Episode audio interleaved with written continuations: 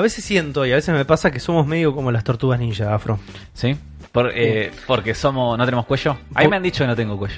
Yo, en realidad, porque tenés barba, entonces es muy difícil Sí. distinguir el cuello. Por lo menos de esta perspectiva que tengo yo ahora. A Pero sí tenés cuello, quédate tranquilo que Tengo tenés poco cuello. cuello, sí. Mi viejo tiene menos cuello que yo. Eh, a veces siento porque nuestras personalidades están muy Sí. marcadas. Este, cada uno, viste, cómo se relaciona mejor con un Sí. personaje. La. Nosotros somos tres, seríamos más los motorratones de Marte, pero me voy a negar a eso. Vamos a ser siempre las tortugas ninjas. Sí, ¿vos ¿No? qué tortuga ninja sos? Yo eh, en este momento y en el rol que ocupo ahora es un mix. Sí. ¿no? Yo siento que es un mix, un poco. Porque mi tortuga ninja favorita siempre fue Rafael. Sí. Y me siento un poco Rafael en la vida. Eh, pero el rol que me toca en este momento es más de, más de Leonardo. Claro. Pero yo creo que vos sos un poco Rafael también. Pero eh, el, rol que medio que te toca de Sí. alguna manera es Mikey, medio Mikey también. Mm. Porque, y te voy a decir por qué. Porque el indiscutible, Es- es el, el que- la- indiscutible, Sí. es Uli. Eh, la- lamentablemente tengo que decir que sí porque me duele, porque Donatello es mi tortuga ninja favorita. Sí. Pero no puedo negar que, que Zully, la, la trifuerza, la sabiduría, Donatello. Así como es, que va- es el Donatello. Y, y es como que en este momento somos las tortugas ninjas sin Donatello. Sí. Es tremendo, no puedes concebir las tortugas ninjas Y sin en Donatello. honor a eso, los Sí. dos tenemos remeras violetas puestas. Así es, así es. Esto es para una historia de Instagram Sí, que ahora- tenemos ahora- que hacer que vas a tener que, que, Dale. que la gente en cualquier momento va a poder ver. Instagram arroba la bestia pod. Acuérdense de seguirnos eh, en esas redes. En todas las redes somos arroba la bestia pod. Menos en Twitter. Porque, te- bueno, sí, cont- contá lo que pasó con Twitter, porque yo estoy No, muy no indignado. tenemos muy claro qué es lo que pasó en Twitter. Me puedo llegar a imaginar qué es lo que pasó en Twitter. Pero en este momento la cuenta de Twitter de arroba la bestia pod está bloqueada. Entonces, mis teorías conspirativas son las siguientes. Es, uno, uno y principal, es, hay un montón de detractores nintenderos que se dedicaron a este reportar Me la suena cuenta, muy creíble esa reportar la cuenta de Twitter y decir, estos son los nazis nintenderos, bájenlos. Y nos dieron debajo de la cuenta. Y la otra, que creo que es un poco más probable, es en algún momento intentamos todos loguearnos al mismo tiempo y ese tipo de A comportamiento Twitter no le gustó. a Twitter no le gustó Yo te cuento lo que pasó. y nos bloqueó la cuenta. Te cuento la, la realidad de lo que pasó. ¿Cuál es la realidad que lo que pasó? Yo limpié el caché de Chrome porque no, no estaba hace mil años. Que no confesiones limpiaba. con Afro, esto no lo tenías que decir. Eh, hace mil años que no limpiaba el caché de Chrome y tenía como tres mil y pico de cookies, me decían. Fuera de joda. Estuvo una hora limpiándose. Ya estaba andando mal el Chrome, viste, de una porquería. Y cuando me logueo a Twitter, apenas me logueo, ahí me tiró el coso. El, lo del poner el celular. Sí. Porque no me validaba el cuenta. Y para mí ahí fue cuando después se loguearon todos. Porque yo dije, che, no, no, no me llega el código, no sé qué, fíjense qué onda. Y ahí fue cuando se loguearon todos. Y ahí fue cuando nos Y ahí fue cuando nos bloqueó. Sí, nos bloqueó la cuenta. Entonces, querido escucha, si vos trabajás en Twitter, en algún momento tiranos un Sí. centro, Si necesitamos alguien- hablar con un ser en humano. serio. Sí, porque el problema es que no nos llega el código de verificación que te lo mandan del celular. Ujú. Y la única opción que te dan es mandarte ese código de mierda del celular. No hay otra opción. Y eh, cuando hacemos el reclamo de che, no me llega el código, nos, nos manda un mail automático con los pasos a seguir que son logueate y te vamos a mandar un código a tu celular. Es tremendo. Y no podemos cambiar el celular tampoco. No. No podemos cambiar el celular. Así que está en este momento la cuenta de Twitter está en manos del destino. Ustedes pueden entrar y verla. Tienen que autorizar. ¿Sabes como que les va a decir? Esta cuenta está bloqueada, ¿la querés ver? Y si pones que sí, te va a mostrar. Sí. Pero van a ver que hace mucho que no posteamos nada porque. Así que re- rediríjanse a Instagram, arroba la bestia pod. Ahí vamos a estar hablando, ahí vamos a tener conversaciones como solíamos tener en Twitter. Esperemos que Sí. en breve esto se solucione. Pero no todos son malas noticias, Afro, eh, en esta edición. Porque por más de que todo sea un momento medio gris para la ecoesfera tuitera que nos sigue, eh, hay algo que te pone a vos muy feliz. Es que finalmente se ha hecho justicia. Finalmente el niño Afro Sí. tiene su Fire Emblem. Sí, sí, finalmente hice unos una magia matemática de finanzas. Dij- Dijiste, si como arroz de acá hasta Sí. el 2020, Sí, en realidad fue, venía comiendo arroz. venía comiendo arroz y llegó un punto que dije, bueno, falta una semana para que termine el mes. Tengo tan, can- X cantidad de plata en el banco. Si calculo que cobro de X días, listo, llego a vivir con esta plata estos días, así que tengo la plata para comprar el Fire Emblem.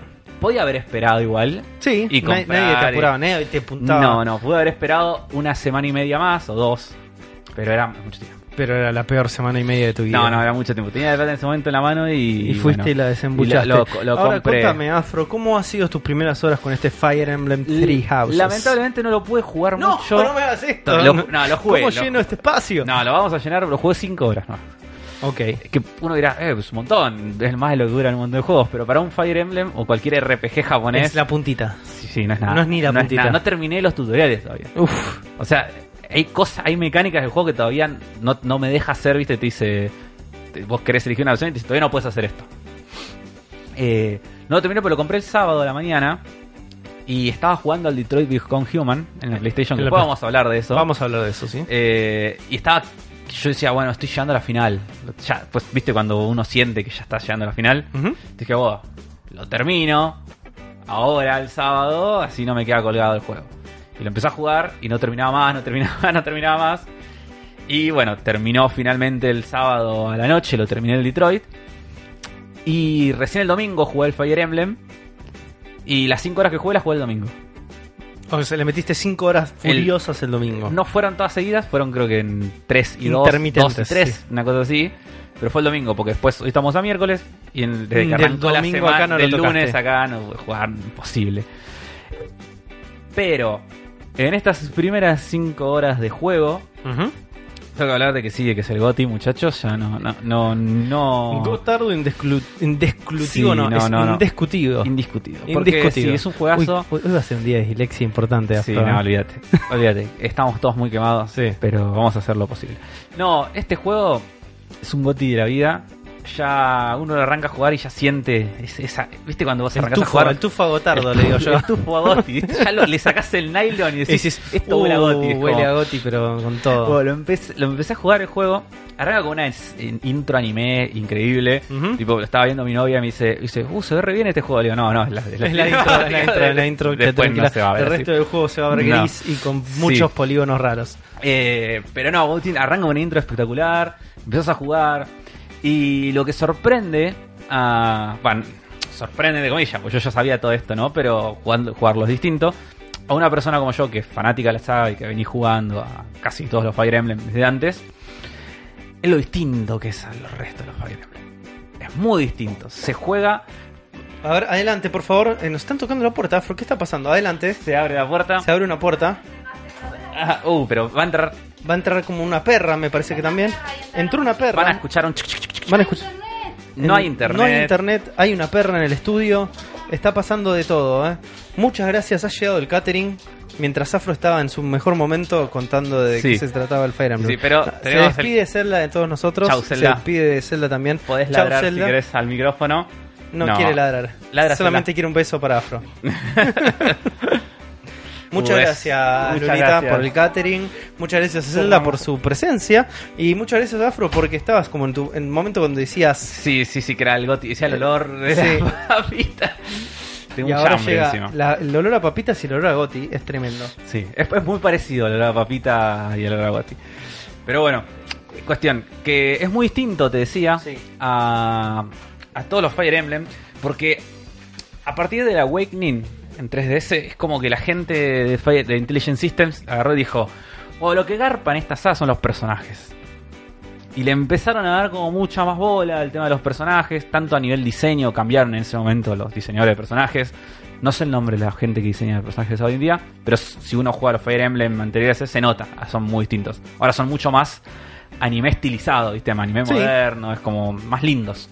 Antes era como una cosa más anime clásico. Yo creo lo, lo dije esto en el en nuestro viaje en Bondi hasta acá. Sí. Pero creo que finalmente entendieron que el negocio Sí, son de los Fire. Emblem es vender waifus. Sí. O sea, la gente quería comprar waifus y vos le diste Y, un montón de waifus. las dos cosas. Exactamente, vamos a Y- decir más, ser más inclusivos. Sí, sí, porque los hombres también son, son bellos. Son, son- todos, son toda gente bella. todos facheros, son todos facheros. Entonces la gente quería comprar eso, quería comprar amigos lindos. Amigos que. Sí, sí, sí. uno Quiero amigos lindos. Y, le, y finalmente le dieron lo que la gente le quería. que- o amigos sea, lindos. Es, no, pero es el sueño de un millennial. Es tipo, tengo amigos Y además eh, hacemos cosas juntos, puedo salir, a- pasar tiempo con mis amigos. Sí, y, no, y Sí. matarnos entre nosotros también. a la pero bueno. guerra, sí. Pero digo, ¿Qué- ¿A qué, a qué millennial no le divierte ir a la guerra con sus amigos? Está, está buenísimo. Siguiendo la evolución de este tema de personajes, ¿no? En, en Awakening fue cuando agregaron todo esto de las, del support, de que pelear al lado de ellos te, te sube corazones, que la vez que te desbloquea historias entre ellos, y le sube los stats cuando pelean juntos, que pueden hacer ataques en conjuntos y todas esas cosas, están buenísimas. Claro, sí. Eh, Que es como un sistema en realidad como de relación. es un tema de relaciones, Sí. claro. Y que es espectacular, ¿viste? Y que vos decidís también con quién lo estableces. Eso Claro. es lo más interesante de todo, porque hay varios factores en eso, que es uno es ¿me sirve o no me sirve este personaje para mi estrategia? Y es la otra que entra en A- conflicto a- siempre. ¿A que quién es le quiero dar? Es a quién le quiero dar, pero también si me Co- cae bien o mal, O, o a, quién, a quién le quiero dar y- o a quién es shipeo. Claro. Y yo te quiero decir que esa es 100% mi elección de Fire o Emblem. sea, era- vos- es, es- es sí, al- totalmente al- emocional y sí. nada, nada de como de estrategia y Hay un 90%. y Yo lógica. creo que a los únicos que no fueron a. Al, en tanto en Awakening como en Coso, fueron a. Al protagonista. No a Chrome y a Coso, Sí. sino al, al tu avatar. Que es eh, a Robin y a. ¿Cómo se llama? El de, ¿Cómo le pusieron el de Fates? Corrin. No, Corrin, ahí está. Claro, a Robin y a Corrin. eh, los, me fijé, viste, qué, qué cosa. Ahí fue- hubo un par de min maxeo. Pero después el resto no, era tipo, esto se lleva bien con esto, me gustaba la pareja, listo, sale. Aparte se dan como cosas muy divertidas, que Sí. que en realidad sean cosas muy divertidas de anime. Si te gusta el anime y ese tipo de cosas de relación entre personajes. Sí, la maga y- Sundere que con el con el arquero fachero que le tira cosas y se, se canta. Claro, por eso, es como si vos sos de ese tipo de persona, Sí. es como te vas a divertir mucho. Y el tema es que hay 450 millones de chinos que le encantan esas Sí. cosas. Así que esto es una máquina de hacer y muchos otaku. y eh, lo que decía es que esto lo lleva un paso más allá todavía. Porque si bien Fire Emblem empezó a tener estas cosas, todavía las unidades en el campo de batalla seguían funcionando como unidades genéricas, por decir una manera. Claro, pueden ser como tenías este tus Era uni- la clase. Claro, la era clase, Y- tenías como la- el, Sí. el volador, que era el Pegaso en un lado, o si era Pe- un dragón, Claro, si pero, tenías ejemplo, un arquero, si si, vos tenías tenías- un guerrero. dos Pegasus Knight, ponele. Si estaban en el mismo nivel, eran funcionaban igual. Claro, exactamente Era lo como- mismo. Sí, si estaban en el mismo nivel, por ahí tenían un stat distinto, alguna pasiva distinto, pero no había mucha diferencia. En este Fire Emblem Sí. cambia por completo porque si bien hay clases, las clases no funcionan como antes, no te definen 100% qué hace tu unidad, sino que te habilitan ciertas pasivas, te habilitan ciertas mejoras, ciertos caminos que podés eh, aprender distintas habilidades en el personaje. Pero las clases son súper flexibles, vos puedes cambiar de clase en cualquier, cualquier momento. Y además, eh, cada unidad tiene un montón de habilidades distintas y funcionan como unidades individuales 100% en campo de batalla porque ya no existe más el triángulo de armas. Antes, tipo, está el triángulo de armas que, Que era el piedra, papel el tijera. piedra, papel, tijera. La lanza le gana a las hachas y las hachas Sí. le ganan a las espadas y las Sí. espadas le ganan a las. Sí. era así. Y eso era clave y eso era la estrategia de Fire Emblem porque era vos ibas con un chabón con lanza, le pegabas a uno de a uno de hacha y lo te lo comías en un patio, o sea, Claro. no había chance. Y viceversa. Entonces era todo el posicionamiento. Ahora acá es depende 100% de, de esa unidad, de qué habilidades tenga, de qué de qué cosas tiene equipadas, de que cómo la cómo funciona con el resto. Entonces es como súper mucho más complejo. Ya no es tan tan manejo un ejército, sino ahora se siente más manejo a este grupo de personajes postas. Se siente más parecido a, a, a cualquier otro RPG táctico pues, en Final Fantasy Tactics. Sí. Ahora está mucho más cercano a eso. Eh, lo cual, si jugás en Heart como juego yo, eh, es muchísimo más difícil de juego que antes. Porque antes tenías. ¿Cómo lidias con eso? ¿Te- eh, eh, ¿Jugás con permadeath? Yo juego con Permadeath. Yo lo que hacía antes en los juegos era perdía la batalla, me mataban un personaje, reiniciaba el juego. Y reiniciaba la pelea. Ahora, por suerte, hay muchas cosas que te alivianan esta situación. Primero que agregaron lo que tendría que haber estado desde 3DS, que no sé por qué no estaba, que era la opción de apretás Start en cualquier momento de la pelea y tienes una opción que dice reiniciar batalla. Y ahí no te cuenta la permadeath. No, claro, o sea, porque volvés al mapa y puedes volver a cargar la batalla. De hecho, ves la cinemática de nuevo, todo. Que era algo que tendría que haber estado antes. O tenés una nueva eh, función en el juego que es volver el tiempo hacia atrás. Ah, ok, en rewind. Un rewind que lo puedes usar, arrancas con cuatro usos, creo, por pelea y sé que se pueden ir mejorando. Y eso te deja ir al momento, al turno de la pelea que vos quieras. Sí. Pero no solo turno en general, tipo arranca turno de jugador, sino turno de personaje. Tipo, yo moví a este acá y le pegaron al matador, puedo volver a ese punto exacto y moverlo a otro lado. Claro. Entonces, yo siento que, por lo menos yo que lo estoy jugando en hard y con permadeath, siento que es una ayuda que me viene re bien, porque pasa mucho en Fire Emblem, eh, sobre- cuando arrancás sobre todo, y en este, que es, como te digo, es muy difícil leer lo que va a pasar, porque todas las unidades son individuales. Entonces, por ahí viene un personaje, te, te pegó y te mató a un personaje que vos no te diste cuenta que, que estaba mal posicionado, entonces puedes volver a ese lugar y cambiarlo en vez de reiniciar todo como antes. Hay gente que no le va a gustar, que no lo va a hacer, Que pueden hacerlo y pueden listo. hacerlo, pero para mí esa gente no... Si seguís jugando y dejaste que un pibe se muera, para mí no tenés corazón. Es como, A mí no, lo que no me pasa con, con los Fire Emblems y con la permadeath es que no puedo. No puedo lidiar con la permadeath de un personaje. Puedo lidiar con la permadeath No. de mi personaje cuando juegas un juego donde perdés todas tus ítems, Sí. stats y todo eso y decís, fue error mío. Sí. Pago yo las consecuencias. Pero cuando tiene que pagar el otro las consecuencias de mis errores, No, no, es mucho. es mucho. Aparte en este es peor todavía porque están tan desarrolladas las personalidades de los Claro. personajes que es, es ridículo. Yo te contaba a vos hoy de que yo estoy sorprendido, y eso que recién lo arranco, de la cantidad ridícula de líneas de diálogo de este juego. Es como, no puedo creer. Es mu- muchísimas líneas de diálogo todo el tiempo. Estás hablando con un personaje, recorres el monasterio, todos te hablan, te cuentan todo el tiempo cosas distintas. Tan buenas los diálogos encima, no es que porque lo que pasaba en los anteriores de 3DS es que cuando estabas fuera de las, de las conversaciones support, te tiraban boludeces, Claro. Acá no, acá son todas situaciones, todos diálogos copados. A veces elegís opciones de diálogo, que depende de lo que elegís, te sube tu relación con ese personaje. Casi una aventura gráfica, casi un Mass Effect. por momentos. Es, es casi un, es más parecido a Mass Effect o en realidad es más parecido a un Sim Date. Porque tiene También. muchas, tiene muchas cosas de Sim Date. Puedes elegir con qué personajes ir a almorzar o a tomar el té o a hacer distintas actividades y eso te sube la relación con ellos y elegís tipo qué decirles o que no. Eh, y no, la verdad que estoy pasando re bien. Me elegí al final la casa Golden Deer. Te costó esa decisión. Me costó. Yo, si bien siempre como que le apunté ahí, porque Cloud, que es el líder de esta casa, era el personaje que más me gustaba de los tres. Cuando vos arrancas el juego, te hace como recorrer en la escuela esta y puedes hablar con todos los alumnos para que puedas elegir bien qué casa querés ir. Y lo que tiene es que los de los Black Eagles son los más facheros. O sea, los alumnos, no, no la, la líder también es muy fachera, Edelgard, pero el, su plantel de personajes son muy facheros de entrada. Entonces es como. Te tira mucho ir por ahí. Es como. Si, si, si tu. Si tu. Nadie quiere ser de los otros, igual. Claro, si tu appeal es quiero tener los personajes más facheros. Sí, Y es que como suele que- pasar que suele pasar, muy probablemente vayas por ahí.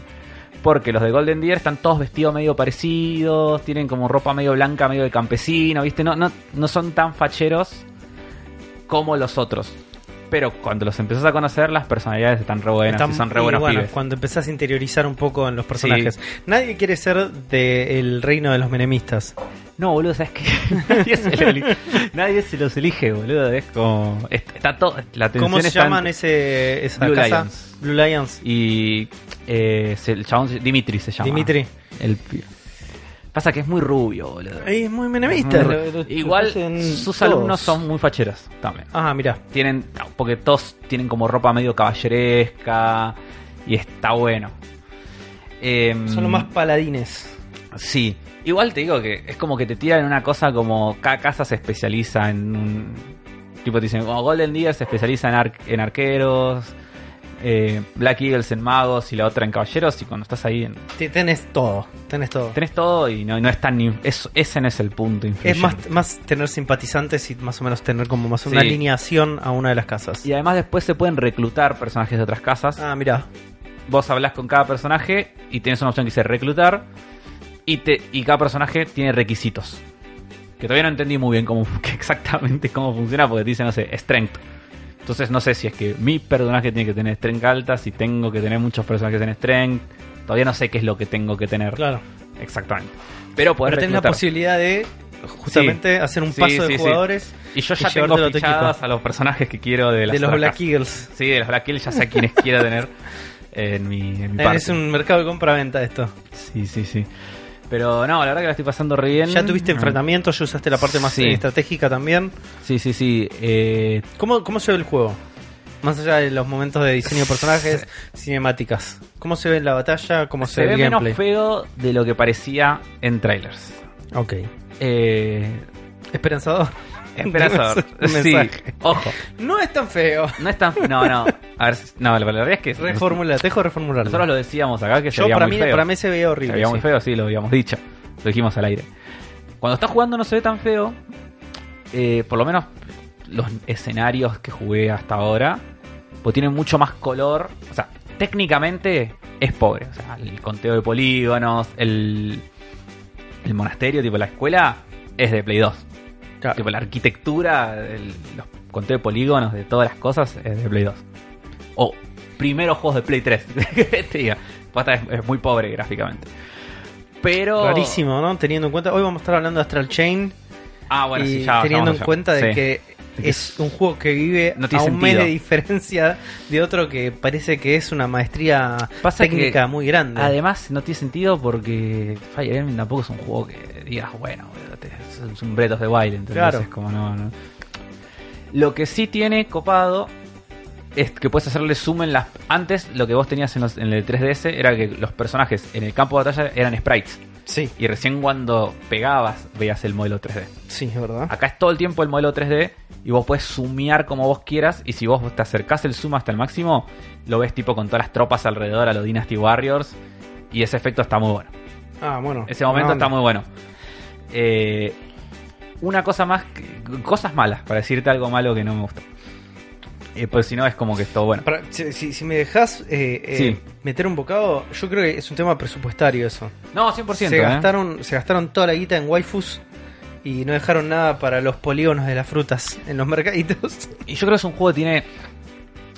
Yo creo que la guita está bien puesta en, En el arte, En seguramente. el arte, no, En en, el- en- en los guiones, en los guiones, en sí. la cantidad de escritores que tener, en, en programación, porque es un juego que tiene muchísimo. En programación y game design, porque tiene muchísimos sistemas. Y yo me imagino que va más para eso y Muchísimos. es algo que finalmente dicen, che, si la gente lo jugaba esto y lo jugaba bien solamente mirando unos sprites desde arriba, Sí. mucha gente desactivaba las animaciones de, Yo jugaba de batalla. O sea, yo eh, es- arrancaba con las 3D y a la mitad de la campaña las desactivaba. Por eso, o sea, Sí. a la gente no le importa tanto lo gráfico esto, No. sino que es un juego que tiene su peso en la narrativa Sí. y su peso en el game design, Claro. no en su poderío visual y gráfico. No, no. Eh, tiene que ser correcto y tiene que ser lo que la gente vino a comprar, que es anime. Waifu. Sí, anime. Es, es- sí, sí, sí, es eh, anime, Harry Potter y, y Game, of- Game of Por Thrones. eso. Si eso lo hace bien, Sí. como es el juego que hace bien lo, todo lo que se propone.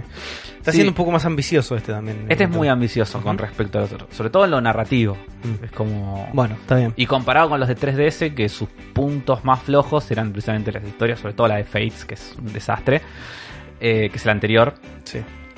Eh, que tenía muy buenos personajes, muy buenos diálogos entre ellos, pero la, la historia de, de lo que pasaba, y, olvidable. Eh, no, te decía que algo que no me gustó, por lo menos por ahora, no sé si después cambia. Viste que vos, vos jugaste a los de 3DS. Yo jugué a los 3DS. Viste que cuando tenías unidades cerca que tenían una buena relación, vos atacabas y hacían ataque en conjunto. Sí. Tipo, pegaba a uno, después pegaba al otro. Acá, por lo menos hasta donde yo jugué, creo que no pasa. O sea, la relación la, el- este, da más cosas pasivas y podés activar como un ataque, un super ataque. Pero no es esa más que a mí me encantaba la animación encima de cuando uno pega y después va y le pega al otro. Estaba Sí, re- armar combos. Sí, estaba re bueno. Y eso ya no pasa. Por lo menos a- Yo creo hasta va a que yo pasar. no se lo van a perder eso. Va a pasar más adelante. eh, quizás tenga que tener más nivel de relación, no sé. O quizás aparecen como más adelante en el juego también. Sí. Son juegos de 60 horas mínimo estos. Dicen que la campaña sí y, y además la, la campaña de cada casa es distinta. Cada, Ah, cada casa tiene su propia historia. Ah, bueno, buenísimo. O sea, y dicen que cambia mucho. Sobre todo el juego, la mitad tiene un time skip. O sea, en algún momento del juego pasa Sí. alguna cosa. Que En fast forward no sé cuántos pasan cinco años, creo. De hecho, cambian los diseños de los personajes. todo. Espectacular eso. Sí. Y mm, ahí el, el rubio se que se pone ese que más fachero se pone. No sé si lo viste. Tiene un parche en el Vi ojo. el meme, vi, el meme, tipo, vi el meme. Y como es eh, en ese en ese momento, no, no sé qué iba con esto, me perdí. Estamos hablando de puntualmente la narrativa. Estamos hablando de que había un time skip de 5 años, pero no sé ¿Por dónde qué iba lo del time skip? La puta madre. Porque no estamos hablando de un juego ambicioso. Sí, estamos hablando así, no sé, no sé. Que la gente me dirá, no, Afro, estabas hablando de tal cosa, no terminaste la idea. No sé, me olvidé, porque me, me, me fui estaba diciendo que era un juego ambicioso que Sí. eh, a nivel narrativo era mucho más grande que los anteriores. Sí, ahora tiene como mucho más trabajo todo esto, Sí. ¿viste? Tiene mucho más peso y se nota que está como mucho más construido y creo que quisieron hacer un balance que por lo parece que salió bastante bien entre lo que eran los Fire Emblem viejos de los de Game Boy Advance, los de Super Nintendo, que eran mucho más eh, guerra medieval seria, y los nuevos que son anime. Claro. Y este es como que creo que quieras mezclar las dos. Y está, a veces que creo que lo va a hacer bastante bien. Oh, boludo, estoy remanijada. de- tengo muchas ganas de Está jugarlo. Tengo muchas ganas de jugarlo. Lástima que en. Estamos a. En tres días. Dos días. Sale la Astral Chain. Y se va a llevar toda mi atención. Sí. Ese, así que en cualquier momento, en cuanto tenga en mis manos, desapareceré. Como vos desaparecerás cuando sigas este. Al, el me- Fire Emblem. al menos yo quería desaparecer, no, no, lo- no lo estaría pudiendo lograr. No lo estás logrando. Creo que la vida adulta es- eh, no te permite desaparecer. No. No. lo va a permitir a nadie. Vamos a hacer toda la intención de desaparecer, ¿no? La intención Sí. está, obviamente, de No sumergirse. desaparecer este programa. sumergirse en el, en el. Sí, por ahí sí. Por ahí sí desaparece. Si no contamos con la ayuda de toda la gente hermosa que nos está escuchando en este momento. Sí. Así que bueno, Afro, me alegro que te haya llegado a tus manos finalmente Sí, el Fire Emblem. sí. Un sueño cumplido. Un sueño me siento. Julián Wage en este momento. Fíjate si no te es un billete de dos pesos eh, bajo el asiento o una cosa así. Bueno, eso fue una referencia retro para todos ustedes, eh, Centennials. No, No, están escuchando. Si son centennials, no saben quién es Julián Wage. Mm, Es verdad. Bueno, qué Está- bien. Suerte. Qué bien, Qué bien por ustedes. Que no han sido este contaminados. Ah, re fuerte, ¿no? Decir contaminados por Julian Wage. Pero bueno, yo lo estoy diciendo. Que venga a buscar Julian Wage. Qué. Alguien va a poner en Twitter, arroba Julian Wage. No sé lo que dijo Juan Nardón, el cerebro de la bestia. Ah, no sé cosas que estás contaminando y él me va a venir a buscar como embajador de esa agua de no sé cuánto. Me va a decir, yo no contamino, soy Julian Wage. Produzco no sé cuánto de co- co- cosa de marca de no sé qué mierda eh, de impacto ambiental, me va a decir. Sí. Y yo lo voy a tener que creer porque es Julian Wage. Escuchame sí, una después cosa. te va a hacer hacer el sapito. Y vos decís, che, el agujerito, yo miré el agujerito sin fin, Julián, disculpame, le voy a decir. ¿Cómo anda el perrito? No me acuerdo cómo se llama No, el perrito, no. no importa. Vas. ¿Cómo anda Vas? Yo a, a eso no llegué. No, boludo, yo soy mucho más viejo que vos, sí, evidentemente. agujerito sin. Yo miraba ¿Quién quiere ser millonario? con Julián Wage. Eh, el- sorpresa y media. Sorpresa y media. El de los maletines. No sé si era el Sorpresa y media 2, la venganza. Sí, no sé. El de los maletines estaba bueno. Nada, nada que haya producido Julian Wage estaba realmente bueno. No. Otra polémica me va a decir, ¿cómo que no hice nada bueno? Y yo voy a decir, perdón, Julián, ¿cómo está Dale, el, el coso del monstruo ese que hablaba desde el agujerito? No, no me acuerdo cómo se llamaba. No importa. Gente, No. Ha arrancado un nuevo episodio del Cero de la Bestia. No tenemos a Uli entre nosotros, pero eso no importa, la vamos a pasar muy bien. Estamos acá con Afro. ¿Cómo estás, Afro? Muy contento. Me alegro que estés contento, Afro. Me alegro muchísimo. Y yo soy Juan y vamos a arrancar inmediatamente. No vamos a perder ningún tiempo más porque esto es el cerebro de la bestia.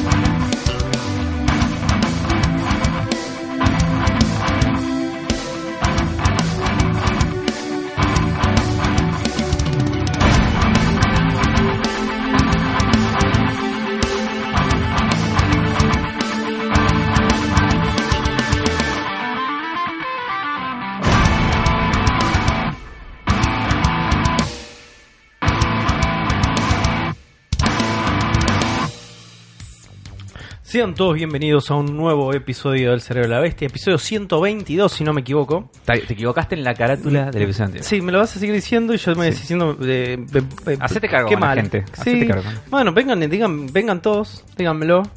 Me importa muy poco el reclamo, así que no me, no me va a quitar el sueño. Me equivoqué. ¿Qué problema hay? ¿Ustedes no se equivocan? Seguro constantemente. Están escuchando este podcast, así que ya se equivocaron. Pueden comentarle a Nardoni, Nardoni nunca me equivoqué. Nunca me No te cree. Primero, Sí. no te creo. Segundo, segundo. Si vas a venir a decirme, Nardone, no te puedes equivocar, yo no me equivoco nunca, yo soy perfecto, lo primero que voy a hacer en ese momento es no te voy a dejar respirar. Acá- No te voy a dejar respirar y te voy a perseguir hasta encontrar un error. Sí. Y no solamente, no te lo voy a echar en cara, me lo voy a guardar. Y yo me voy a apoderar de ese error tuyo. Y vos no vas a poder dormir sabiendo que yo encontré un error, pero no sabes cuál es. Claro. Y No vos vas a vas saber decir, cuál es. vas a decir nomás, ya lo sé.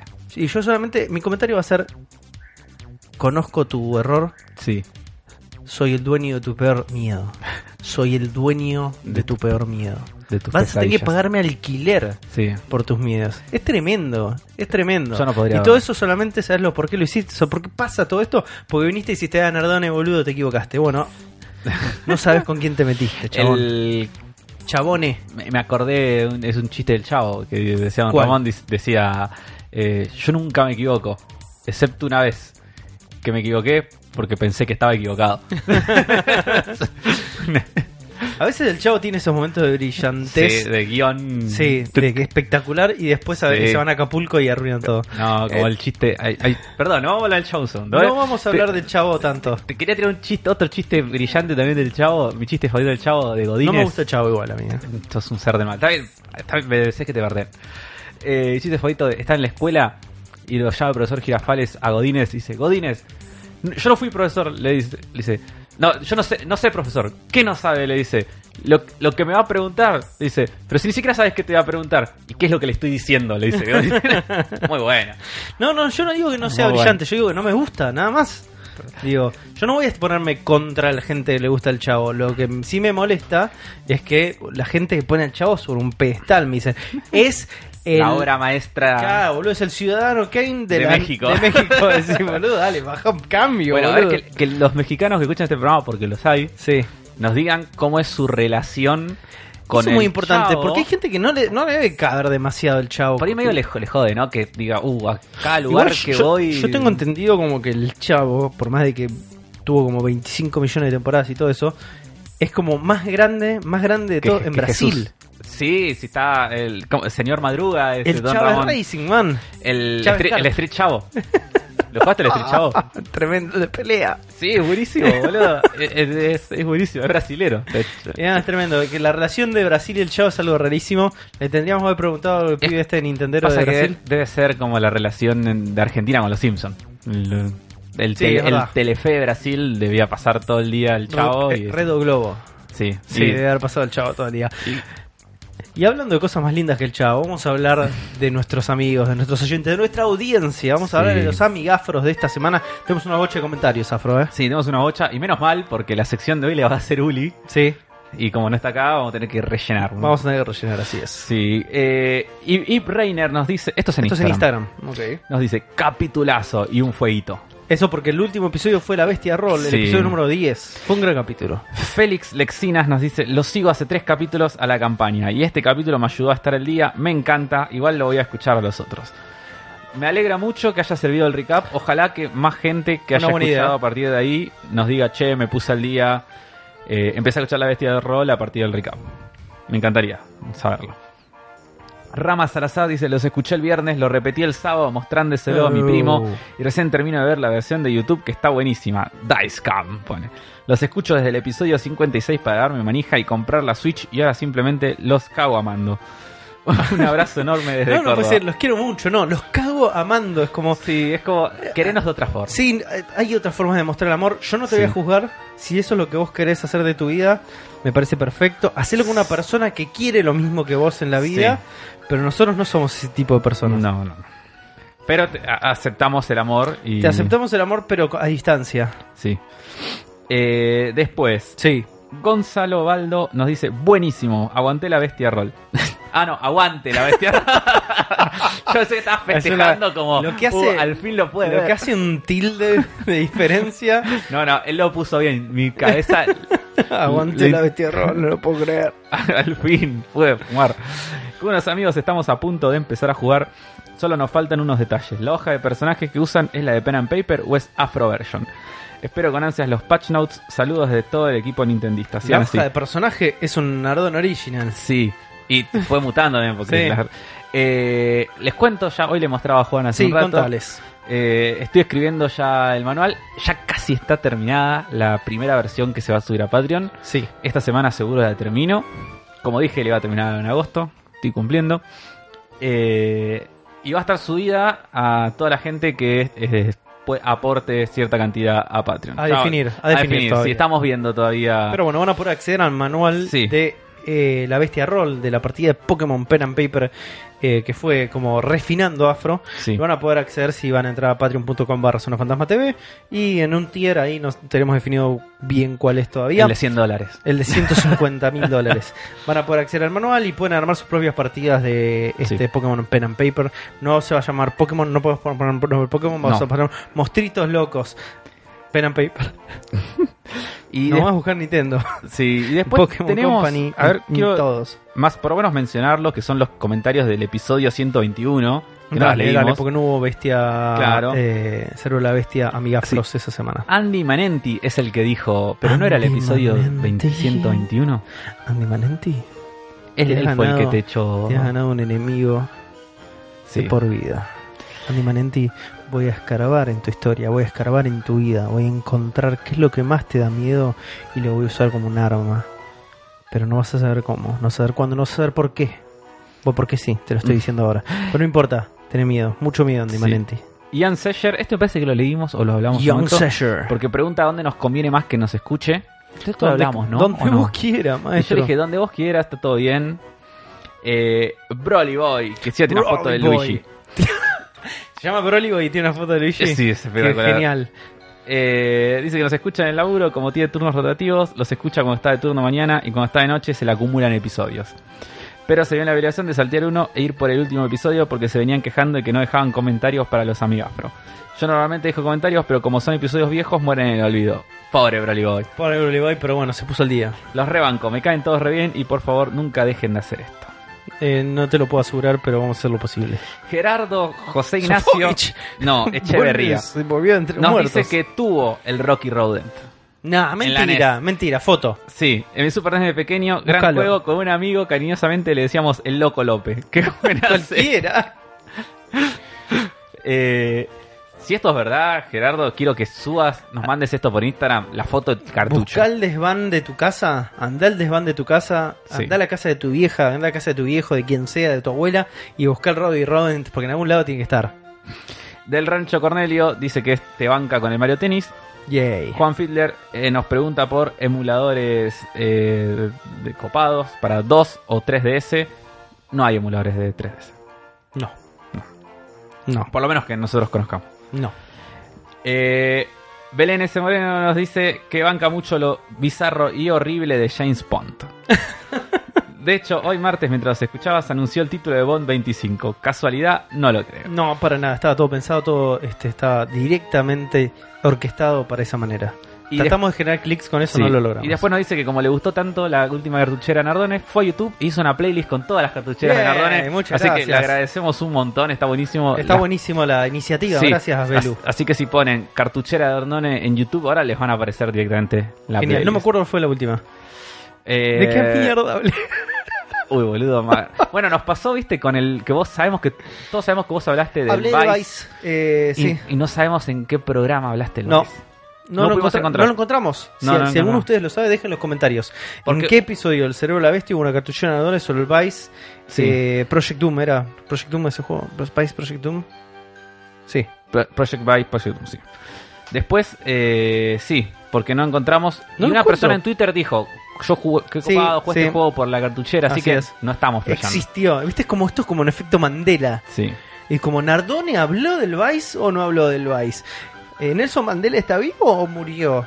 ¿Eh? ¿Franchella hizo los simuladores o no lo hizo los simuladores? Todos, todos efectos Mandelas. Después Gonzalo Baldo eh, nos pregunta cuándo va a evolucionar Fosforito y Robocop en la Bestia Roll. Breve. Ya va a suceder. Y Juan Pacamarda y Crunchogram nos dejan sus opiniones sobre eh, la grieta que se armó. Hermosa grieta, hermosa polémica. Eh, llegan un poco tarde, ya, ya hablamos de esto. Sí. ¿O no? No sé. No importa. Ya está. ¿Querés leer los comentarios de YouTube? Creo que quiero leerlos. Creo que quiero leerlos. En Hubo YouTube en hubo un montón de comentarios. Eh, nos ¿Por escribe la gente de Lag Mental. Que dice, nosotros también jugamos rol en el podcast. Jugamos con un sistema que inventó nuestro GM en una ambientación medio Boku no Hero, que es eh, My Hero Academia, no sé. pero sin la academia. No tiene tanta gracia. O sea, sería Jugar, superhéroes. jugar a los X-Men. Bueno, sí. Postdata, somos argentinos. Un abrazo para la gente de Lag Mental. O sea que hay otro podcast más que juega que rol. juega rol en Argentina. No tan exitoso como el nuestro, seguramente. No lo a- sabemos. no lo sabemos. Vamos a, Vamos a escuchar el programa. vamos a escucharlo y vamos a hacer. vamos a dejar un vamos comentario mala leche que es horrible. Que, digan, que digan, ah, pero acá le faltan ardones. Fal- y, y el GM no es afro. Y es como, bueno, no, pero va a estar todo bien, gente. No, no hay un Robocop en este programa. No, ¿Dónde está el Robocop? No, un abrazo grande para la gente de Lag Mental. No sabíamos que existían, ahora sabemos que existen. Les mandamos un beso grande. El señor Juan Di Landri Muñoz dijo: Para un cachito, la señora que le llevó al museo, quizá la abuela de Ash. Está muy mal escrito esto, pero le mando un beso grande a él. Plot twist, dice. ¿Puede ser o no puede ser? Podría Creo ser. no. Porque como el nieto era un fracasado, Sí. ¿te acordás? En Pero realidad era el hijo. El sobrino. ¿El sobrino? No, el hijo. El, hijo, el hijo. No era el nieto. Pero, me, pero puede ser la mamá de Ash, de La mamá de- vieja. sí. Y pasaron 10 años. así 25 que- años ser. ¿25 eran? Sí. Ah, la mierda. Puede ser, tranquilamente. Porque la mamá ya tendría 60. ah, Podría Ah, ser. puede ser, ¿eh? Puede ser cierra. Fíjate, fíjate si lo querés dar. Gracias, Wandy, por la inspiración. Il Gabo dice altosetting.com. Me encanta todo el diseño 2D y los colores que usan. Sigo en Evox, queridos. Un abrazo. Un abrazo para vos, Il Gabo. TIC Nonamo dice, excelente episodio, cada vez se pone mejor la historia y el podcast, me divertí mucho. Gao- Gustavo Petruzzi dice, me encantan los fósiles, son fascinantes. Un capo. Perdón, no me saquen, me voy solo. Yo lo banco, te banco. Gracias por ese comentario. Alejandro López Licia dice, qué genial Agosti, ojalá encuentre a su hermano, al macho y al muñequito de Reptar, porque se lo remerece. Ese comentario es buenísimo. Sí. Ser Ledesma dice, los chicos en la aventura van a necesitar visitar, van a necesitar visitar, Difícil leer eso. sí, un poke contador porque, para que los asesore con la pokeguita. Como siempre, muy buen programa. Me paso la semana esperando el viernes para poder escuchar los que me la relevantan. Abrazo enorme. Bueno, me alegro que te la levantemos, amigo. No sé tampoco, no sé si Somos lo que- un Viagra podcastil. No sé si era la, la- este, el objetivo, búsqueda, pero se pero agradece. está bien. Sí. Es que provocar cosas en gente es muy difícil. Aunque sea eso, es positivo. Cornelio del Rancho dice: Siempre ignoré la bestia rol hasta el capítulo pasado que le pusieron video. Viste que te dijeron una buena idea. Lo siento. Tengo poca imaginación. Necesito afro haciendo cosas raras con las manos para imaginar. A mí me gastaban en la facultad cuando. Porque eran- gesticulabas mucho con las manos. Sí. Y bueno, Sí, sí, sí. suele pasar. Me gastaba tipo un compañero que me, me imitaba y me hacía tipo como. así con la- Me pasa lo mismo. Belu Moreno dice, vienen de atacar policías y ahora se meten en el tráfico de fósiles. Solo espero que esto se ponga más turbio. Y si van a hacer un spin-off de Rippy, un, hagan uno de Ghosty, onda el Poké Marginal. Podría ser. Abrazo de bestia. Sí, podría ser. Te, imagino un Poké Marginal. Qué buen capítulo, dice Semax Sene. Dice, muy entretenido. Sigan así. Yo no veo la hora en que evolucionen los Started. Que es Starters. Toda la gente quiere Sí. que evolucione Fosforito. ¿eh? Va a ser un momento. Va a ser muy épico. Va a ser un Va a momento ser muy, muy, épico. épico. Hay que ponerle drama a eso. ¿eh? Sí, sí, sí. Eh, Semax Ceneice también dice una cosa, me olvidé de comentar en el video anterior, no sé si es a propósito o no, pero se supone que los líderes Jim no pueden cambiar de Pokémon durante la batalla. Lo cambiaste vos eso, ¿no? Como- No sé si está en el manual, no, no sé si lo es. Ni idea. O sea, eh, no sé a qué se refiere. En los juegos, la verdad que puede ser que en los juegos no cambien. Y de puede gimnasio, ser, puede ser. Pero me chupa un huevo. Está muy bien, Afro, tenés que hacer lo que vos Sí. querés. Nahuel Ibáñez dice, jaja, es raro verlo Afro. Cuando cambia la voz, la rara. Se acabó la magia. Afro, sos solo un humano. Lo soy. Fantástico capítulo, dice Iván Reiner. Estallé con Pokeluján y Falling Apart from Mew, que era Falling Away from Mew. Sí. Excelente. Buenísimo también cómo Afro va evolucionando las reglas del juego para que sea más llevadero. Esperemos que la publicación del manual. Saludos y sigan así. Acordate que te- tenés que ir a buscarlo a Patreon. El Pokémachista es un macho prulo. Es buenísimo. sí. Espectacular. Jardiel Herrera, comentario premiado. Está ahí ternando. Está ternando. Está ternando, ¿eh? Está ternando. Eh, Blackjack 90 dice, me gusta la línea antihéroes que va tomando la partida. Banco fuerte la versión video y las mejoras de las reglas de juego que va haciendo Afro. Quiero presenciar una evolución Pokémon tipo ya. Feliz Ah. por haber escuchado un nuevo capítulo de La Gran Bestia Roll. Un poco triste que voy a tener que esperar un mes para escuchar otro capítulo de La Gran Bestia Roll. Y, y lamentablemente la vida es así. O sea, no, a mí me Y encantaría y por ahí un jugar. poco más, porque ahora que no tenemos la Uh, sección de bully. Uh, verdad. Y boludo. por último, el último comentario de YouTube es de AJ Sur. A su par de días me enteré de pura casualidad que existía esto por una recomendación automática. El algoritmo de YouTube hizo algo bien por una vez. Y los estoy escuchando desde el principio. Fue por el 3, escuchando uno por día. No quiero llegar a este porque me voy a quedar re manija. Qué buena idea esta. Me da muchas ganas de rolear algo. Así que bueno, al fin el algoritmo haciendo algo por nosotros. La Sí, puta que lo parió. Después tengo un comentario más de Batier en Evox. Batier. Es la única persona que comentó en Evox. Batier. Eh, y dice, hola Afro y el resto. Me gusta que me salude. ¡Ey, la puta madre! ¿Para qué Eh, somos tres personas y solamente van a salvar a Afro? Y pero se la No sección- somos ¿Cómo, el resto. ¿Cómo, cómo No se es- llama la sección? Se llama los amigos de Nardone. No, no, no, escuchame una cosa. Esto es eh, el, el, el apuesto Nardone más tres. Es así. Así se llama el Así grupo. se llama. El cerebro Nardone. se llama. Dice, solo quería decir, aguante el violento de huevo frito. Y esa balanza de la farmacia de Lomas, que estoy seguro es la que está al frente del puestito de garrapiñada en la puerta de la farmacia, la uso siempre que paso y como curiosidad de la balanza, la farmacia te da...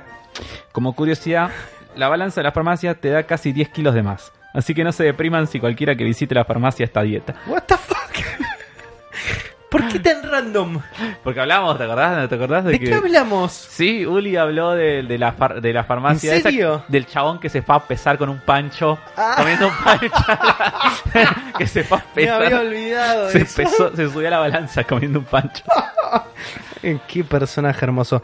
Che, ¿quién es el amigafro de la semana? Yo, mi voto va a ir para Jardiel Herrera, que dijo el Pokémachista es el Machirulop. Eh, Machop Rulo. es un gran comentario, Sí. Pero a mí me gustaría dárselo también a. a Coso. Al chico que dijo que. que se lo recomendó el algoritmo de A, YouTube. AJ Sur. Eh, que se lo uf. recomendó el algoritmo de YouTube. Pasa que no sé si está escuchando este programa en este momento, por ahí está yendo hacia atrás. Y por eso, si está tan atrás, me parece que no, bueno, no lo va a escuchar. vamos a los dos. Sí, Así que los dos así es. nos tienen que mandar un inbox en Instagram, saben cómo es. Y nos dicen, soy fulanito, me gané el amigafro, agréguenme a mejores amigos y van a estar agregados. Ahí te vamos a, los vamos a agregar a ambos. Eh, una mención especial para el compañero mexicano que nos mandó las fotos de su Nintendo 64. Sí, y, no- y nos mandó también eh, que dijo que el último mensaje de él, eh, que Jaime, Sí. eh, Jaime Hernández, nos dice, esperemos que la situación dólar peso argentino se estabilice un poco y cuando sea más accesible y si aún no cuentas con la pieza, investigamos costos de envío desde México hasta Argentina y el staff de la bestia pone la mitad y yo pongo otra. No hace falta que pongas nada, amigo, tranquilo. Sí, ya vamos a encontrar. Vamos a encontrar la manera. Te agradecemos un montón y te mandamos un beso Sí, sí, grande. no, la, idea, la idea es que no pongas nada vos. no, no, Eh, para nada. Vamos a encontrar. No sé la vamos a hacer, pero. No sé, pero de alguna manera vamos a encontrar. Eh, y vamos a encontrar también que en el día de la fecha hay unas cuantas noticias dando vueltas, populando el internet, que nos alimentan esta sección. Eh, principalmente llegó hacia nuestras retinas que esta semana, porque nos gustan los top 10 a nosotros, ¿viste? Sí. Y esta semana, 9 de los top 10 de Japón son de Nintendo. A la, 9. a la papirola. Es un montón. Es realmente un ¿Vos montón. decís que Nintendo está dominando la industria? Yo digo que Nintendo está dominando el mercado, no sé si industria, pero está dominando el mercado. Rápidamente les voy a decir que eh, el primer puesto se lo lleva Super Mario Maker 2.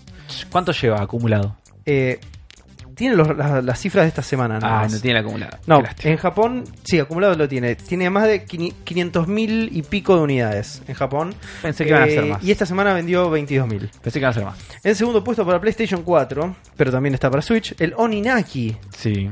Este juego de. eh, ¿Cómo se llama la empresa? Tokyo, Tokyo RPG. Eh, un juego que está ahí como, eh, viste, como no nadie sabe si Sí, les a gusta, mí no los juegos gusta. anteriores no me gustaron, así que no, no lo a Pero en puesto número 3 está la versión de Switch de Oninaki, que, que vendió 12.000 unidades. En cuarto puesto está Super Smash Bros. Ultimate. En quinto, también para Switch. sí, el mejor juego probablemente de esta lista es el Fighting Spirits. ¿Se acuerdan del Fighting, Spirits? Spirits, sí, El de- Pero Fishing Edition. Lo vi ese juego, lo vi porque salió otra noticia también, que no está acá porque era una noticia refalopa, Sí. pero de que pedían perdón la empresa de Coso porque Perdón se que- por todo. No, no, Por pedían todo lo que hemos perdón hecho. por haber miscalculado, Miscalculado. miscalculado el, el stock, porque se quedaron sin stock de ese juego. Del Y- de pesca. Del de pesca, sí, sí. Y lo vi el juego y el juego es es un port de un juego de arcade, que el juego de arcade parece que es la posta, ¿eh? Lo vi, me encantó, me encantaría jugarlo. Imagínate, ¿viste esos ¿Te acordás los juegos el juego de mesa que jugás de nene Sí. el pescadito? Sí, que lo levantás. que los pescaditos abren y cierran la boca, Sí. que son cuatro cañas. ¿Lo mismo? O sea, lo mismo, ¿eh? Es tipo, la en el arcade es una pantalla circular, como un estanque, y son cuatro cañas de pescar, cuatro periféricos de caña de pescar, y tipo, y todos ven al estanque ese, y por el estanque van pasando pescados, y entonces tenés que tirar y pescarlo, y es como un super arcade, así como un party game arcade. Y esto es una versión para Nintendo Switch Sí, de que se controla con los dos Joy-Cons. Tipo, con el Joy-Con izquierdo moves la dirección y con el derecho tenés que girarlo. Ah, tiene motion Co- controllers. Sí. Ah, espectacular. Está buenísimo. Está buenísimo. Ojalá. Que Occidente. salga en Occidente, por favor. jugar. Puesto número 6 está el Minecraft para Nintendo Switch. Puesto número 7, Fire Emblem Three Houses para Nintendo Switch. Puesto número 8, Mario Kart 8 Deluxe para No, Nintendo Switch. Y pu- Imbajable. el- puesto número 9, Olympic Games Tokyo 2020 de Official Video Game. No sé si viste imágenes de este. Es no, una locura. falopa de Steam. Es- no, no, es una locura. Es como un delirio total. Ah, sí, no, sí, no. sí, sí.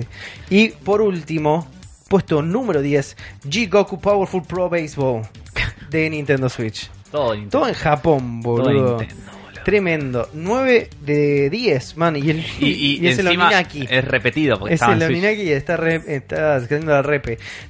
Eh, obviamente también la venta de consolas en Japón va este como en el podio, en el primer puesto sigue la Nintendo Switch con más de 8.70 se- no, 8.700 millones de unidades vendidas en Japón. Olvídate. ahora. En Japón.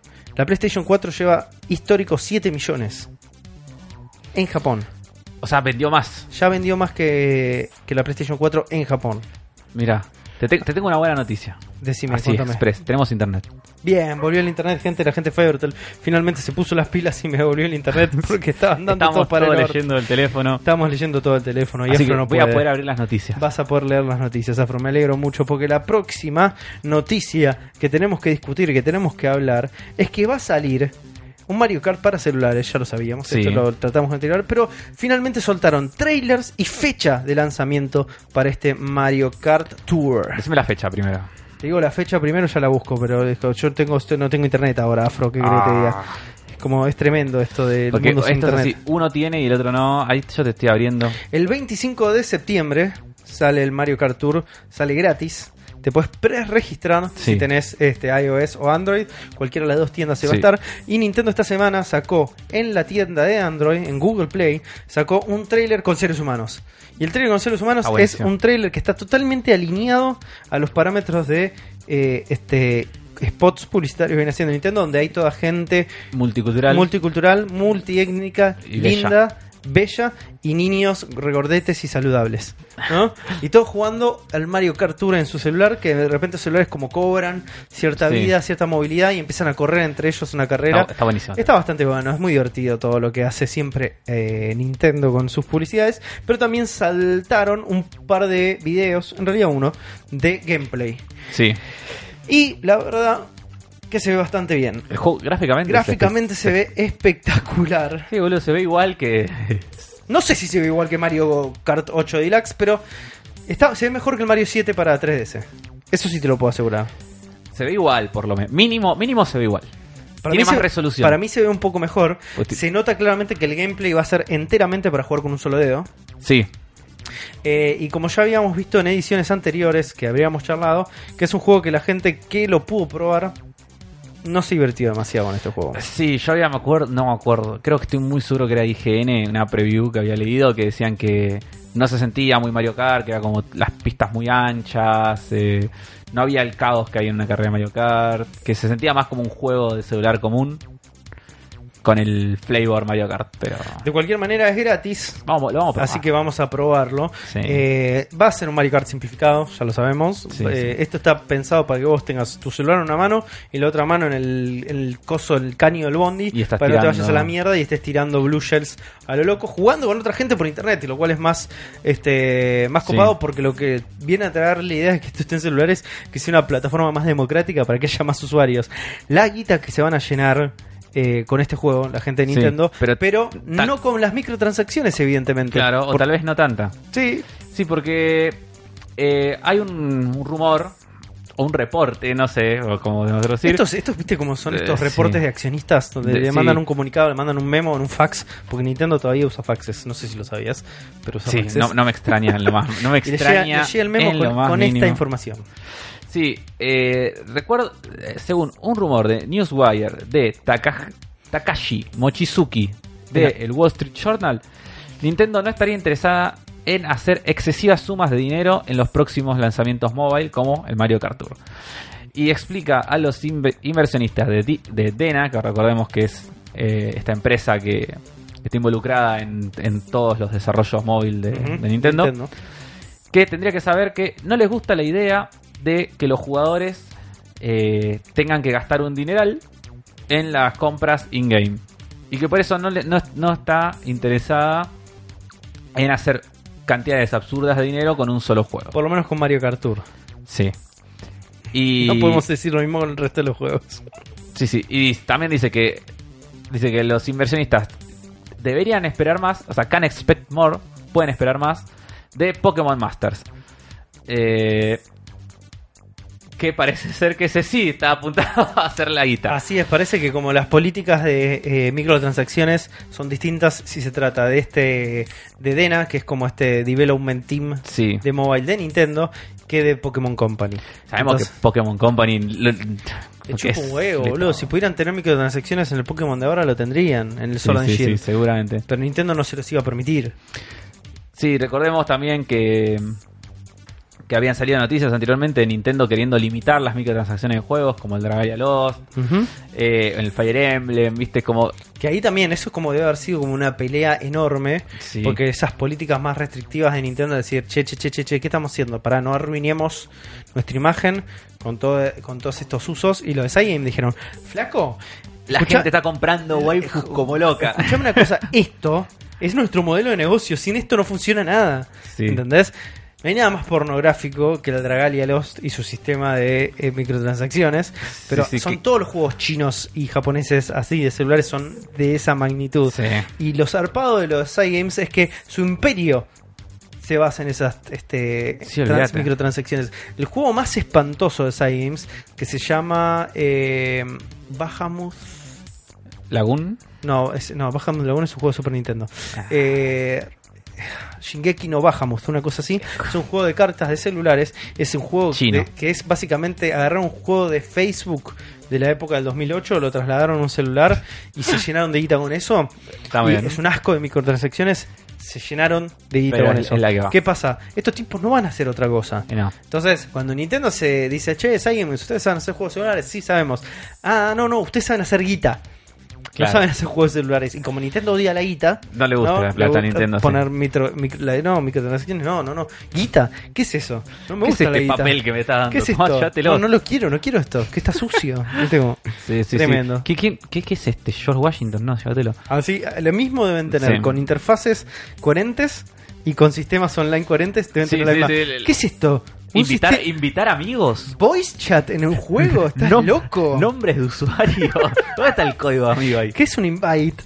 Es como tremendo, pero bueno, no podemos tener todo. Si bien Nintendo se opone a estas Sí. prácticas de microtransacciones que pueden ser un poco este, opresivas, pueden ser un poco este, grotescas, también Sí. se opone a los buenos usos y cosas Las buenas decentes. prácticas, Bueno, sí. ni siquiera buenas prácticas, cosas básicas en esta instancia, ¿no? Como, déjame bueno. mandarle un invite rápido. No, no, no. Pero bueno, lo tiene que hacer Fortnite y lo hace bien, ¿entendés? Es como tremendo.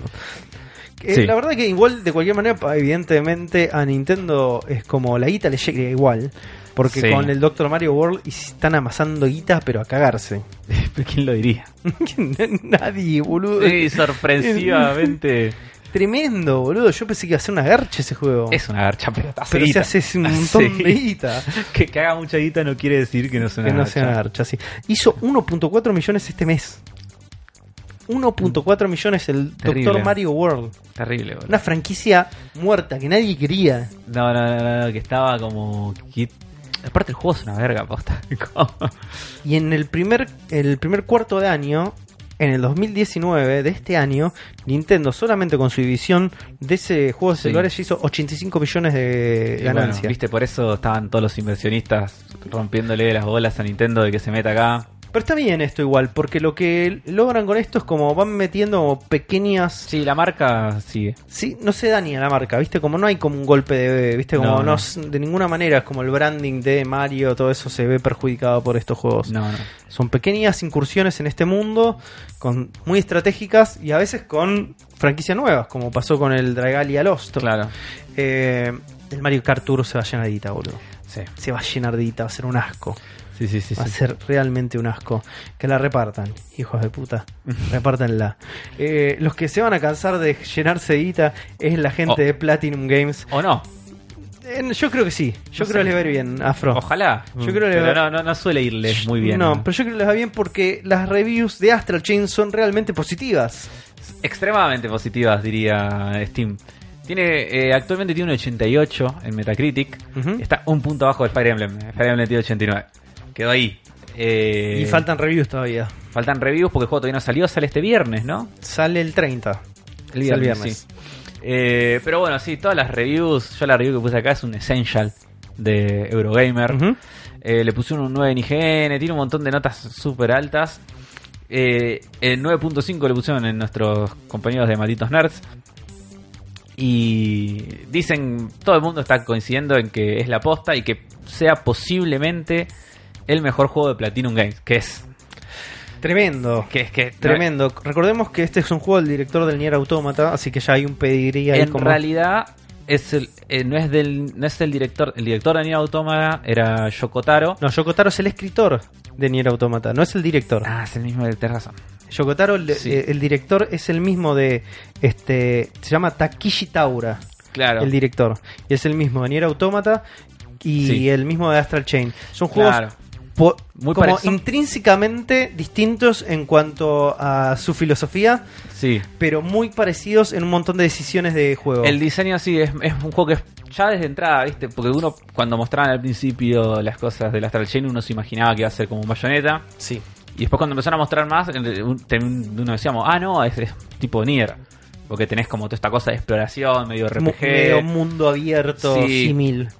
Y las reviews están diciendo que, que tiene un montón de cosas como de, medio de Zelda, ¿viste? Pero no, Breath of the Wild, sino Zelda clásico. Dicen tipo que tienen momentos de investigación, puzzles. también puzzles. Sí, Es como que parece es un juego bastante ambicioso, bastante completo, Sí. que hace muy bien las cosas que se propone, pero como te decía, es el polar opuesto del Nier Automata, porque todo lo que el Nier Automata tiene de filosofía y de Sí. como de carga existencial, este es una cosa descerebrada de total. anime. Y Esto es- anime. esto es anime, sí, sí, sí. Más es- allá de que los diseños son espectaculares Sí, del chabón de. No me el acuerdo. de Is. El de Is. El- Nunca me acuerdo el nombre Setman. del chabón.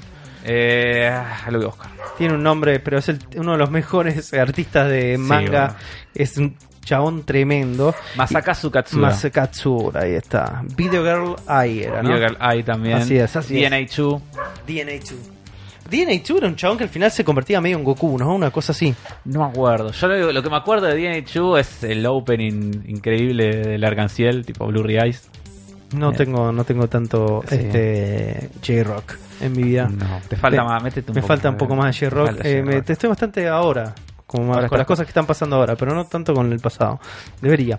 Ah. Eh, y lo que parece que plantea también este, esta Astral Chain es como una especie de magnificencia técnica jamás vista en la Switch. Sí, dicen que es una locura. Que no se puede creer que este juego está corriendo en una Switch. Sí, sí, porque no solo eh, tiene un escenario, tiene escenarios enormes, sino que Jefes enormes. jefes enormes, y tiene un quilombo de situaciones y a unos 30 FPS que no se caen nunca, dicen. Estables todo el tiempo y donde tampoco hay como un downgrade gráfico. Como No, no, para- se ve, se ve, es un juego vos lo ves y se ve mucho más lindo que el Fire Emblem. Muchísimo más lindo que el Fire Emblem. Sí, sí, no vamos a decir que se vea más lindo que el Zelda, no seamos boludos. No, no seamos eh, boludos. Pasa que hay las diferencias artísticas, está... Eh, ahí, ahí está. Eh, Es, otra cosa, es otra búsqueda. ponele. Para mí, el juego igual que más lindo se ve de Switch, creo que es el Mario Odyssey. Sí, puede ser, Smash. puede ser. estoy entre los dos. El eh, Smash la verdad que el Mario and Rabbit se ve muy lindo también Sí. en la Switch. Se ve muy, muy lindo. Pero bueno, este juego parece que lo que lograron meter en este juego, que esté en una Sí. Switch, es algo que para tomar como referencia de aquí en adelante para el resto de los desarrollos. Sí, se nota que les pasaron la, la interna de Nintendo. Le dijeron, bueno, muchachos, la clave acá para explotar este hardware es este. Tiene que venir por acá, hacer estas cosas.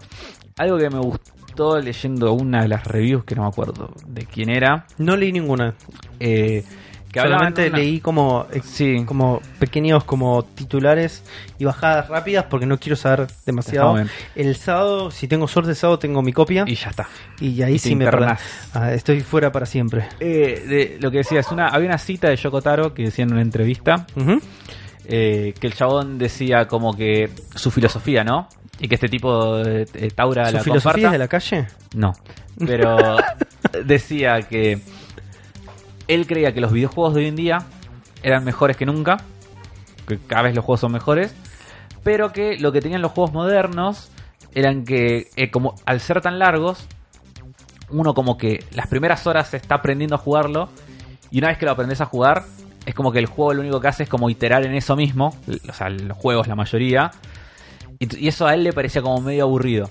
Entonces que lo que él hacía en sus juegos, por lo, en Nier Automata se ve donde más se ve, es todo el tiempo meterte sorpresas y cambiarte cosas del gameplay, ir variándotelo. O sea, es como que él quería que su juego siempre te sorprendiera, durante todo el tiempo que dure. Y parece que Astral Chain tiene mucho esto también, como todo el tiempo te está introduciendo elementos nuevos, te va cambiando la forma de jugar, escen- situaciones que se juegan distinto, tenés situaciones que son peleas, otras que son Sí, exploración. evidentemente es un juego que profundiza muchísimo con cosas que Sí. te toca al principio, son mucho más complejas de dominar y Sí. además va agregando como capas de sentido Sí, sí. y capas de juego a medida que vas este, progresando.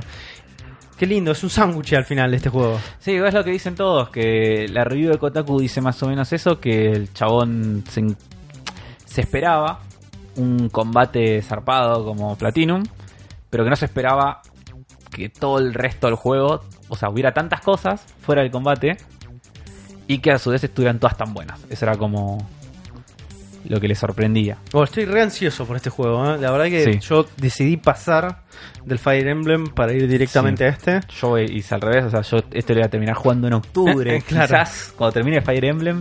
Yo soy muy fan Pero de está- Platinum, por eso esto es como que... Me parece muy bien, eh, De sí. Platinum y Grasshopper creo que eran mis favoritos en, eh, de las empresas japonesas de, de los últimos años. Entonces es como cada cosa que yo veo que es de Sí. ellos, digo, adopto enseguida. Aparte es un juego que vale la pena tenerlo físico porque la tapa es Es espectacular, es espectacular. Vibra, resalta, es hermosa, es realmente No hermosa. sé si viste una pequeña noticia que hubo también de que en Japón parece que las pre-orders de la edición coleccionista de este juego eh, como que va muy mal, no se está vendiendo. ¿En serio? Y las pre-orders. ¿Y cómo es la versión de coleccionista de Trae este un artbook, eso Sí. es una caja grande muy linda, trae un artbook, banda sonora y un steel que es creo. Un- no, no banda, tiene nada. banda sonora en un CD. Creo que sí. y un, Pónganle en Spotify, no Eh, me vendas eso. eh, creo que va a estar también. Pero, sí.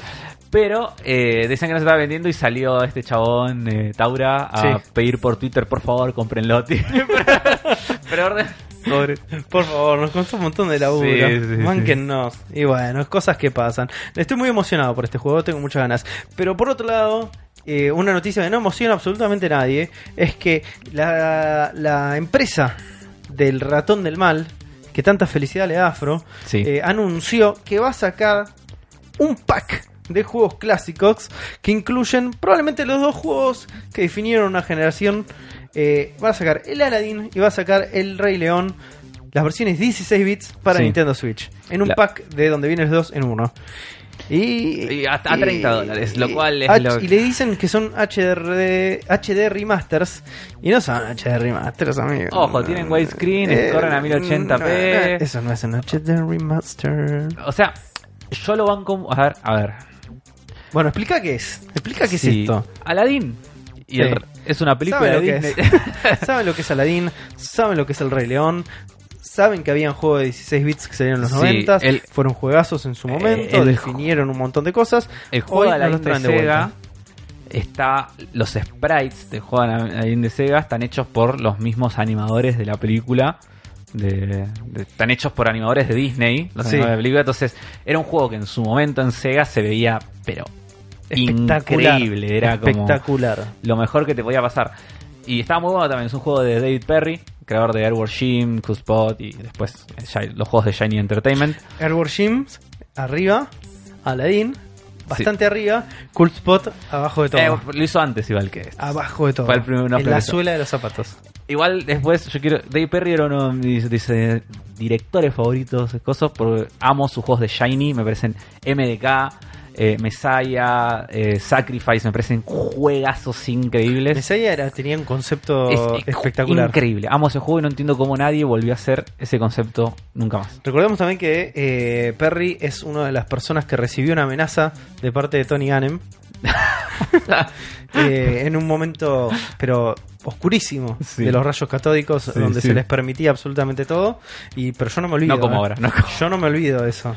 Yo no me olvido de que, esta, que, que hubo una persona llamada Tony Gannem Sí. ¿eh? que fue a Twitter y, les, y amenazó a esta persona eh, en un, un momento donde si lo hiciera ahora se, se lo boicotearían. Le caería la- Le el caería- FBI en el la FBI en la casa. Cosas espantosas le dijo para que Le vuelva amenazó a la hija, creo. Una cosa así, ¿no? Cualquiera, Tony. Cualquiera. Se cagaban de risa y todo. Hoy, el internet de hoy no se los permitiría. Eso, No. y ¿sabes qué? Tienen razón. Sí, no se debería permitir que Tony gane más este tipo de cosas. Sí. Fue, le dijo, devolveme por Jim. Pero más feo. Sí, sí, sí, sí, sí. violento. Con hijos de por medio. Claro, estoy seguro que tenía que ver con la hija. Fue tremendo. Así que, Tony Gamen, te queremos muchos. Ojalá sos mejor persona ahora que hace un par de años atrás. seguro.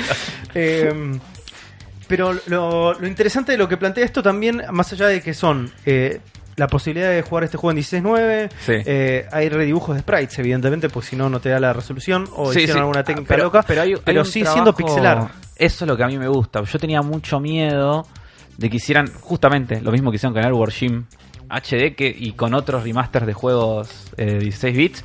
Es que te hacen ese efecto, ¿viste? No sé cómo se llama. Que es eh, cambiártelo, la, meterte esos filtros, ¿viste? Como para suavizar el, el pixel art. Y que ya no se ve más pixel, se ve tipo, parece dibujo Sí, HD. que eso lo hacían los simuladores. Es horrible, Es boludo. espantoso. Es horrible. En vez de redibujarlo como hicieron con el Toki, que hicieron con un juego directamente o, nuevo, o el Wonder Boy. o el Wonder Boy, digo, que son prácticas que deberían hacerse. Si a mí me decías, Sí. este juego es un juego que está redibujado de cero y tiene estética dibujo animado Sí. de Disney, No, yo te decía, un- una maravilla. yo te digo, eh, esto Sí. es una genialidad. Como lo están entregando ahora, están entregando como el juego original ajustadito. Sí, después tiene un Apenas. montón de cosas, de funciones eh, de vida De útil, como adelantar o binar, tiene un montón de cosas que están buenas. ¿Qué son de emuladores? Sí. Pero 30 dólares, boludo. Dos, Sale 30 dólares por dos juegos de dos Sega. juegos de Sega, boludo. No. Estamos todos locos. Y el Rey León todo No, bien. bueno, pero aparte también vienen con Sí. las distintas versiones para distintas consolas. Tienes Sí. la versión de Game Boy, de Super Nintendo, todo eso ahí. Eh. No, es- Esto tenía que haberse 30 dólares, un juego de todos los. Un, Un pack, pack de, Disney, todos los pack de juegos de, Disney, de de, los películas 90, de sí. Disney, ¿no? Tipo, meteme el de Pocahontas. Pocahontas, el de La Bella y la Bestia, el de La Sirenita. La Bella Bestia no lo pongas, una cagada. No importa, pero para hacer bulto, ¿entendés? Es como. Entiendo lo que decís, pero Eh. eh, poneme eh, los de. Hasta Hércules de Play 1. Sí, llega. pone- o poneme los Juegazo. Castles of Illusion antes que el de. El Castle of Illusion tiene su remake. Sí, que está muy bueno. Full Yo tengo PlayStation 3D, sí, 3. juegazo. Es muy lindo, muy lindo juego.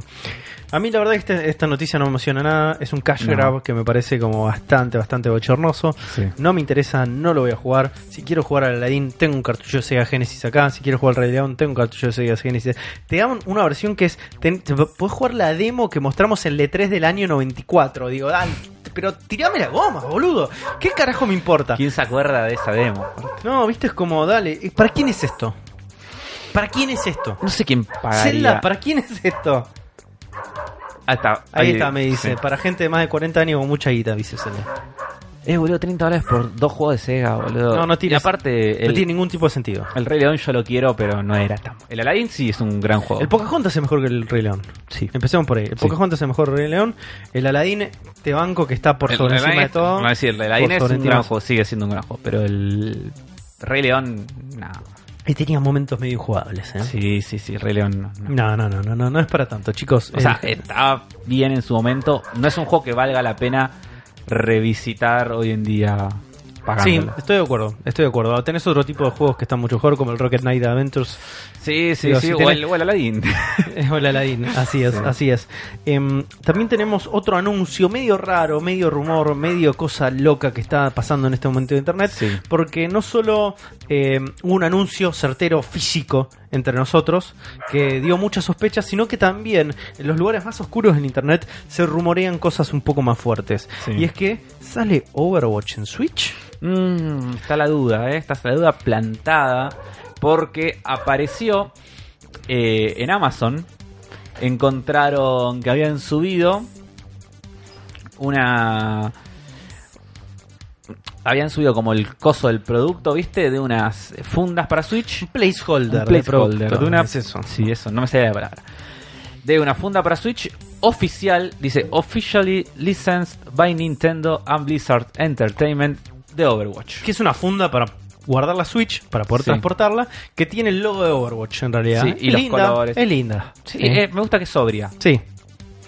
Es tipo tranqui, es negra con el logo de Overwatch. Entonces anunció eso y ya la gente como empieza como a rasgarse las vestiduras, se arrancan la peluca, Sí. algunos salen en pija al obelisco, Pasa que tiembla el McDonald's, ¿no? Todo es un quilombo y dicen Overwatch a Switch. Entonces vos decís, no, calmate un poco, pasa que maestro. Blizzard, boludo, es como Nintendo, no le gusta la plata, es como Es verdad, boludo, sacame el. Overwatch, saca el Si la- el Hearthstone en Switch te llenas de guita. Primero eso, que es fácil. Es fácil, Está en boludo. tablets, está, boludo. está en tablets. Entonces, si corre en un celular, puede correr en una Switch. Perfecto. Eso es mucho más fácil y ahí ya te llena de guita un montón. Sí. Ahora, el Paladins corre en Switch. Sí, y es la co- es el hijo bobo del Claro, y está muy cerca, no está tan lejos. No. No está tan lejos. Entonces, Warframe corre, perdón. Warframe corre en Switch y es mucho más ambicioso que Sí. Overwatch. Entonces, primero, decís, bueno, tranquilos, esto es una funda, boludo. Es como, quieren hacer un poco de guita, pero no quieren trabajar tanto. Entonces, así. Pero de repente, se empiezan a filtrar y empiezan a llegar comunicados de leakers. Leakers son estas personas Como, li- como insiders. Licky Panda. No es Licky Panda, no busquen Licky Panda, es Licky Pandi. Licky Pandi, no Licky Panda. A menos que te gusten ese tipo de cosas, no te voy a juzgar. Pero no busques Licky Panda, Licky Pandi. Eh, empiezan a llegar eh, capturas de imágenes de 4chan o de Mm. sitios similares diciendo eh, se rumorea un nuevo personaje de Smash. Es una chica. Que no es, eh, no es el que na- no es ninguno de los Y que se- todos se imaginan. No es ninguno. Y va a desconcertar a muchos. Tiraron ese coso y todo el mundo dijeron: Ah, me vuelvo loco. ¿Qué chica puede ser? Lara Croft, tiraron algunos, ¿no? Y era una, una apuesta Una segura. apuesta bastante segura. Es una chica. Dice una franquicia que no está en Nintendo, decían. Y que va a desconcertar a muchos. Lara Croft en Smash sería desconcertante, ¿no? Sí, pero bueno, o sea, si uno piensa en personajes femeninos de los videojuegos, o sea, Lara es. Es un gran- o- es un- obviamente es el. Creo que es el. Es un gran referente. Sí, sí. Es un gran referente. Pero después de eso hubo una segunda imagen con un extracto también de texto que decía, para confundirlos aún más, el personaje femenino tiene un mecha. Y ahí ya y la gente hizo 1 más 1, 45, ¿no? Y dijeron, es diva. Es Es, diva. diva, De Overwatch. sí. Si Diva va a estar en Smash, va a estar Overwatch en la Switch. Digo, No sé, si- no sé si ese razonamiento es porque está Joker en Smash y no está el Persona 5 en Switch. pero está el Persona Q2, no sé cuánto, basta, verga. Basta, basta, basta, que me enojo, boludo. No te enojes, ¿sabes? No, el otro día no la está noticia decía que la saga Persona ya vendió, no sé, 100 millones de unidades en total, una cosa así. Yo me, me una bronca. Nos vamos a tener que conformar con el Shin Megami Tensei que viene dentro de 25 Sí, años. boludo, hace dos años no vimos ni una No, screenshot todavía. Vimos una cinemática de monstruos, No, nada na- más. nada, no vimos nada. Hubo una cinemática de monstruos. Es todo lo que hubo. Y no estaba tan buena encima. No. Tremendo. Así que la gente ya está empezando a teorizar que se viene Diva al Smash.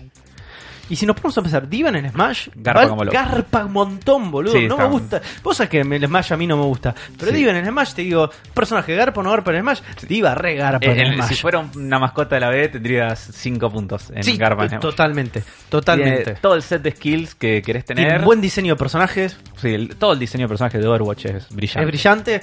Diva, en particular, es un personaje que, aparte, vos pensás que puede tener no solo este, la habilidad de salirse del mecha y jugar ella sola, Sí. sino volver a meterse. Es como. Deja el buenísimo. mecha ahí, tipo, está, está buenísimo. No, buenísimo, buenísimo. El- a mí me sorprende que si hay un personaje del Overwatch no sea Tracer. Porque es la pibita del póster. Y pero igual, con más razón. Es como. Sí, pero me parece que Diva es como. Yo entiendo que Tracer es como el póster, es como la figura con la que impulsaron Overwatch. Por ahí Diva se comió el mercado. Puede ser. Para mí Diva se comió el mercado. Es la que más cosplays hay, seguro. Bueno, es eso, ¿ves? Es como si buscas en internet Overwatch, O merchandising, tipo, tenés te los. aparece el logo primero y después te vas, te pasas. a- Vamos a hacer ese ejercicio. Voy a buscar A. Overwatch en Google en este momento. Google Imágenes o. Google Imágenes, sí. Y Vamos, vamos a ver poniendo. el, a ver qué aparece primero, porque a mí me parece que la primera imagen que aparece es A mí me aparece. todos juntos, todos juntos Tracer. Ahí me aparece, ¿sabes lo que me aparece cuando pongo Overwatch en el Google antes de entrar a imágenes? ¿Qué Me aparece a la derecha un artículo recomendado de Mercado Libre que es un mousepad Sí, con las tetas de alguien. con el O culo, de, con el culo sí. de Mercy. Tremendo. Tremendo. Qué horror, qué boludo. tremenda el internet. Yo pongo Overwatch, me aparece el logo Overwatch, todos los personajes juntos. ¿no? Sí, con Tracer a la cabeza. Después una foto de Pero Tracer. mira, lo primero que me aparece en las opciones debajo de Overwatch es Diva. Ah, yo eso en la compu no lo tengo. Ah, no, a mí me parece Working Ball, lo primero que me aparece. Raro, difícil. Es difícil. Yo creo que, que debe haber habido un estudio de mercado. Debe haber eh, rankeado Diva muy arriba de todo. Muy arriba de todo. Y yo creo que puede llegar a. Yo no, no- no me parece tan distante y tan difícil la idea de Overwatch en una Switch. A mí me parece obvia. O sea, me a mí me sorprende que no esté. Sí. Porque es un juego que, a ver, está súper... Es un juego que está hecho para correr en cualquier cosa. Claro. Vos tenés una computadora del año del Mampa y te anda igual. Es como no... Realmente no, no, no es un juego demandante. Y la estética encaja dentro de Nintendo. Es como que todo, todo está dado, ¿viste? Para que... Para mí es algo que, más allá del tema de dirección de arte y todo, es un. Es un paso más también de, de Blizzard como para seguir afianzando la relación con Nintendo. Te digo, comer con Diablo 3, ¿no? Para mí que probaron eso, les fue bien y ahora Sí. dijeron, seguimos con el resto. Sí. No, es, es- es- es interesante hacia dónde puede llegar esto. ¿eh? Em, igual hacia dónde va a llegar es eh, mucha gente comprando skins y, y Blizzard haciendo un montón de guita. Comprando loot boxes. Claro, que eso puede llegar a ser algo que entra en conflicto con Nintendo. ¿eh? Por ahí eso es lo que está, lo que está, Lo que los está trabando es el modelo de negocio. por ahí es eso. Y Puede Nintendo ser les dice, eso, le dice, dice, "Che, no, no, no me sacame gusta". las loot boxes. Y los gozos dicen, no, estás en pedo. Yo las inventé, dice. Pero aparte, eh, el Overwatch hay que pagarlo. Sí, Y encima te venden loot boxes. sí. Igual Que son accesibles también a través de. y que no juego. son obligatorias. No son obligatorias. De hecho, yo todas las skins que ya hace mil años que no juego Overwatch, ¿no? Pero Yo también, ¿eh? Hace una bocha. Me re gustaba, ¿eh? Sí, me encanta. Yo, de hecho, a veces era como. Uh, me pasa lo mismo con el Splatoon. El- lo mismo. Eh, pero yo tenía las skills, las skins que quería tener y nunca puse. Y nunca pusiste un mango más No, que comprar el Se juego. consiguen porque te da monedas. Te, se. Por eso, si vos te pones el objetivo, yo creo que llegás. Sí, sí. Pasa con Fortnite, pasa Fortnite es gratis. Entonces es como que de Sí. esa manera se compensaba. Pero yo le veo chances a esto. ¿eh? Yo creo que esta relación puede perpetuar, puede crecer. Yo creo que Blizzard eh, puede llegar a encontrar un lugar en la Switch eh, que puede ser muy fructífero para todas las partes, incluso para nosotros. ¿Esto significa que yo voy a jugar más Overwatch que esté en la Switch? De ninguna manera. Yo no lo compro. No hay chance. No, no, ya está. Primero porque se ve bien en mi PC, se ve hermoso en mi PC, no voy a jugar una versión inferior teniendo la de PC. Sí. Tampoco es, si no puedo jugarlo en PC, menos lo voy a jugar en Switch. Menos. Sí, no, no, ya, yo- pero para toda la gente que siga jugando Overwatch, me parece que garpa tenerlo en Switch. Si nunca lo jugaste y si vas a No, si jugarlo nunca lo jugaste, jugalo, jugalo. porque es una fiesta. Sí, Sí, sí. jugalo porque es una fiesta. Pero te- ve- veamos, yo creo que se puede abrir muchísimo mercado para gente que eh, dice, bueno, vamos a encontrar como una nueva experiencia acá. Y la verdad que Paladin no, es- no te dio esa experiencia, por más que sea gratis. No. ¿Probaste el Paladins cuando No. estuvo en Switch? No. No, man, es tremendo. Este, Es una porquería.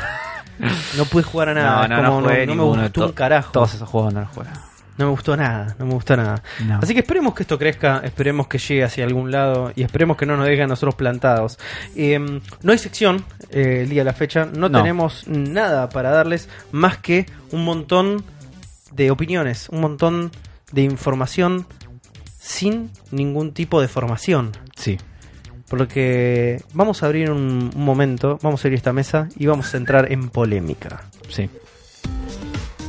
Bueno, en este momento medio descontracturado, medio sin demasiada edición, sin demasiado criterio, con mucha verborragia vamos a, vamos a hablar de política, porque esto es política, en Sí.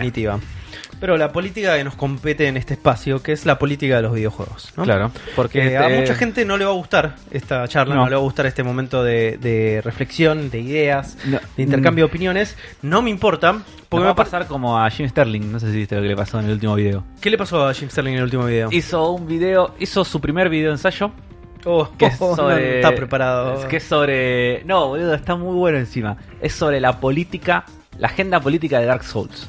Ok. Y... O sea, y el video arranca con unos 3 minutos de intro burlándose tipo de la gente, de los gamers que no les gusta la política. Sí. Tipo, como que allá arranca así el video. Sí.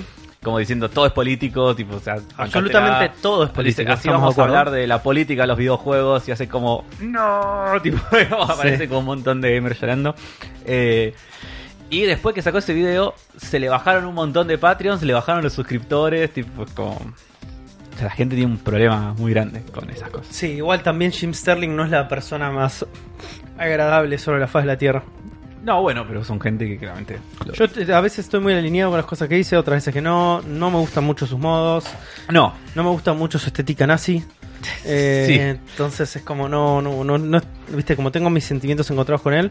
Pero a veces tira cosas interesantes y este a video veces está muy bueno, te lo recomiendo. Em, pero es importante a veces tener este espa- el espacio para hablar un poco de, de lo que pasa, de cómo, cómo es el rol de nosotros, porque nosotros no somos, primero no somos periodistas, no, No. somos prensa especializada, no somos este desarrolladores, no somos gente de la industria más que consumidores. Y hay un rol muy importante. divulgadores, podremos Podríamos ser divulgadores, pero también somos grandes consumidores. Sí, Eh, principalmente te diría, más somos más consumidores que divulgadores. claro. Eh, y yo creo que eh, como consumidor no solamente tenés un rol importante, sino también tenés cierta responsabilidad, de Sí. alguna manera. Y estas últimas semanas fueron bastante, bastante extrañas. No Sí. solo para la industria del videojuego, sino todo el ecosistema alrededor de eso, eh, porque tenés como eh, situaciones que involucran directamente a actores de la industria Sí. y si- también tenés situaciones que están populando alrededor El- sí. de la industria, que sean, sean o no, es entretenimiento, pero está relacionado a la industria. Entonces están pasando cosas que son, viste, como tremendas, feas. Hace poco eh, habíamos tenido el caso de el maltrato laboral que había en las oficinas de Rockstar, cómo Sí. obligaban a la gente eh, a, a cranchear esas horas de trabajo, Sí. a laburar horarios este, inhumanos, Sí, sí. ¿no? la- los casos de eh, no sé cómo decirle miso- porque no es misoginia es como abuso podríamos decirle eh, Riot Sí. eh, por todo el caso de los casos que hubo un montón de casos de empleadas mujeres que Maltrato. sí sí sí maltrato laboral. maltrato pero apuntado exclusivamente a las mujeres mujeres, sí. sí sí en el caso de Riot Y es cierta, es, hay Eh, misoginia sí. en eso. Había una palabra que estoy buscando, no me sale, ya me saldrá. Pero bueno, sí, era como que eh, teníamos como varios casos de empresas grandes. Bueno, lo que pasó en Telltale también, que la llevó a la quiebra. Claro. Eh, con, bueno, ahora Ko- Kojima, ¿no viste que sacó el otro día tipo un tweet de la nada que dijo, bueno, no, no estamos, se nos viene la fecha, pero nos vamos a quedar laburando como demás, no sé qué. Y por suerte, no sé, pasó algo muy loco, no sé si lo viste esto, pero los, No, comen- no lo vi. los comentarios de ese tweet, todos los comentarios de ese tweet, por lo menos todos los que yo vi, en, en otra época hubieran sido todo, qué bueno, Kojima, dale. Dale, largalo. Ahora eran, eran No, todos, tranqui. No, tranqui. No se quemen. Sí, era, era todos los comentarios eran así, eran, no, no hace falta que lo ruyen, eh, cuida a tus empleados, porque queremos que, que lo hagan tranqui, que lo hagan bien. Y era como, cambió algo en eso. Sí, por lo menos eh, en algunos sectores cambió. Eh, pero hay como cierta eh, como toma de conciencia de parte de los consumidores de La percepción de la gente. la percepción de la gente que Sí. no está bueno laburar en ese tipo de condiciones, Y ¿no? no. Eh, y a pesar de eso, y que nosotros es como la industria del AAA, eh, son como los grandes engranajes del mal, como les llamamos a decir, porque Sí. mucha guita, muchas empresas, eh, viste, como poco poco corazón artístico alrededor de eso, entonces lo reconocemos de esa manera y que la mayoría son máquinas de picar carne, Sí. donde las personas este, pasan por ese proceso donde no terminan siendo personas, sino terminan siendo recursos. Eh, y somos, en realidad, casi todos, de condenar eso, ¿no? Y hay gente Sí. que no lo hace, hay gente que dice, che, dame, dame mis juegos, lo único que me importa son mis juegos, me chupo un huevo todo lo demás, ¿no? Existen, van a seguir existiendo, no importa. Sí. Pero nosotros decíamos, che, hagámonos cargo de estas de estos AAA, denunciemos estos AAA porque son los ejes del mal, ¿no? Pero por otro lado, también empezamos a ver que la industria independiente no es tampoco de lo más saludable. Hemos tenido esta semana eh, no solo este, eh, denuncias de maltrato laboral Sí. eh, al creador de Monument Valley, sino también una acusación muy fuerte de violencia de género directamente a eh, el creador de eh, Night in the Woods, Sí, uno de los co- co-creadores. co-creador de Night in the Woods. y al y también una denuncia ya creo que era esa estoy no estoy tan informado de esta pero creo que era directamente de violación al compositor de God of War y Skyrim Tremendo. sí Entonces estamos hablando de que. ¿Qué carajo está pasando, boludo? ¿Qué carajo está pasando? Digo, porque Sí. Esto se extrapola a una condición humana, de alguna manera, también. a un problema a un problema social un problema social, también de una general, manera. de- de- sí, de sí. cómo nosotros nos tratamos a nosotros como personas, cómo la industria trata a sus trabajadores, Sí. cómo tratamos eh, las- los hombres a las mujeres. Digo, es mucho más profundo, pero el- en la industria del videojuego estos casos se están dando de manera muy particular por varias razones, principalmente. Primero, porque tenemos a la industria independiente que nosotros pensamos en la industria independiente como un autor. claro Pensamos en, en juegos de autor. sí Eh, cuando, Cuando- pensás en juego de autor, pensás en estrellas. Sí. Y empieza todo este Star System que hay alrededor. pensás en Jonathan Blow pensás en Phil Fish pensás en, Macmillan cómo se llama el, el de Super Meat Boy y cosas Claro, empezás a pensar en nombres propios, ¿no? Sí. Donde tenés figuras prominentes, donde está todo. est- y estas personas empiezan a adquirir poder. Esto es poder. sí Es poder. Y las personas con poder empiezan a creer que pueden hacer lo que quieran. sí Estamos catapultando gente de la industria del videojuego a ciertos estatus de estrella de Hollywood. Sí, a- este, este es el estatus de rockstar. Exactamente. Este es como de estrella de rock. Y ¿no? esto ya le pasó al rock. Sí. Y, ya sabemos dónde terminaron. Cristian Aldán está preso, man. Sí. Sí, sí, sí, sí. ¿Qué detiene que este pibe, que al de Night in the Woods no esté preso? El tiempo. El tiempo. Sí, ya va. Directamente. ya. Entonces es algo que yo creo, como la industria del videojuego todavía es una industria joven, dentro de todo, es algo que eh, es reparable. Sí. Es recontra reparable. Eh, más que nada, estos casos específicos de violencia, de maltrato y de este de maltrato laboral. Sí. Yo creo que es reparable. Que hay que hacer grandes cambios, no solo a nivel estructural en las empresas, sino también grandes cambios a nivel social y mental Sí. de las personas. Porque la industria independiente se maneja con otras coyunturas, se maneja con Claro. otras estructuras también.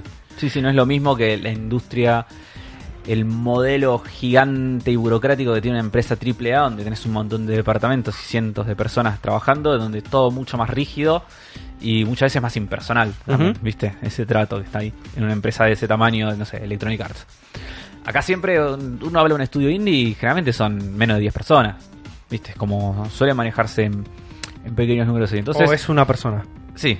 En, el- en el- en ese caso, pero no como tiene. Toby Fox. Sí. Eh, Quiere ser la persona más linda del mundo. Seguro. Igual tampoco lo hizo 100% solo, porque colaboró con un par de No, personas claramente. que hicieron otras cosas.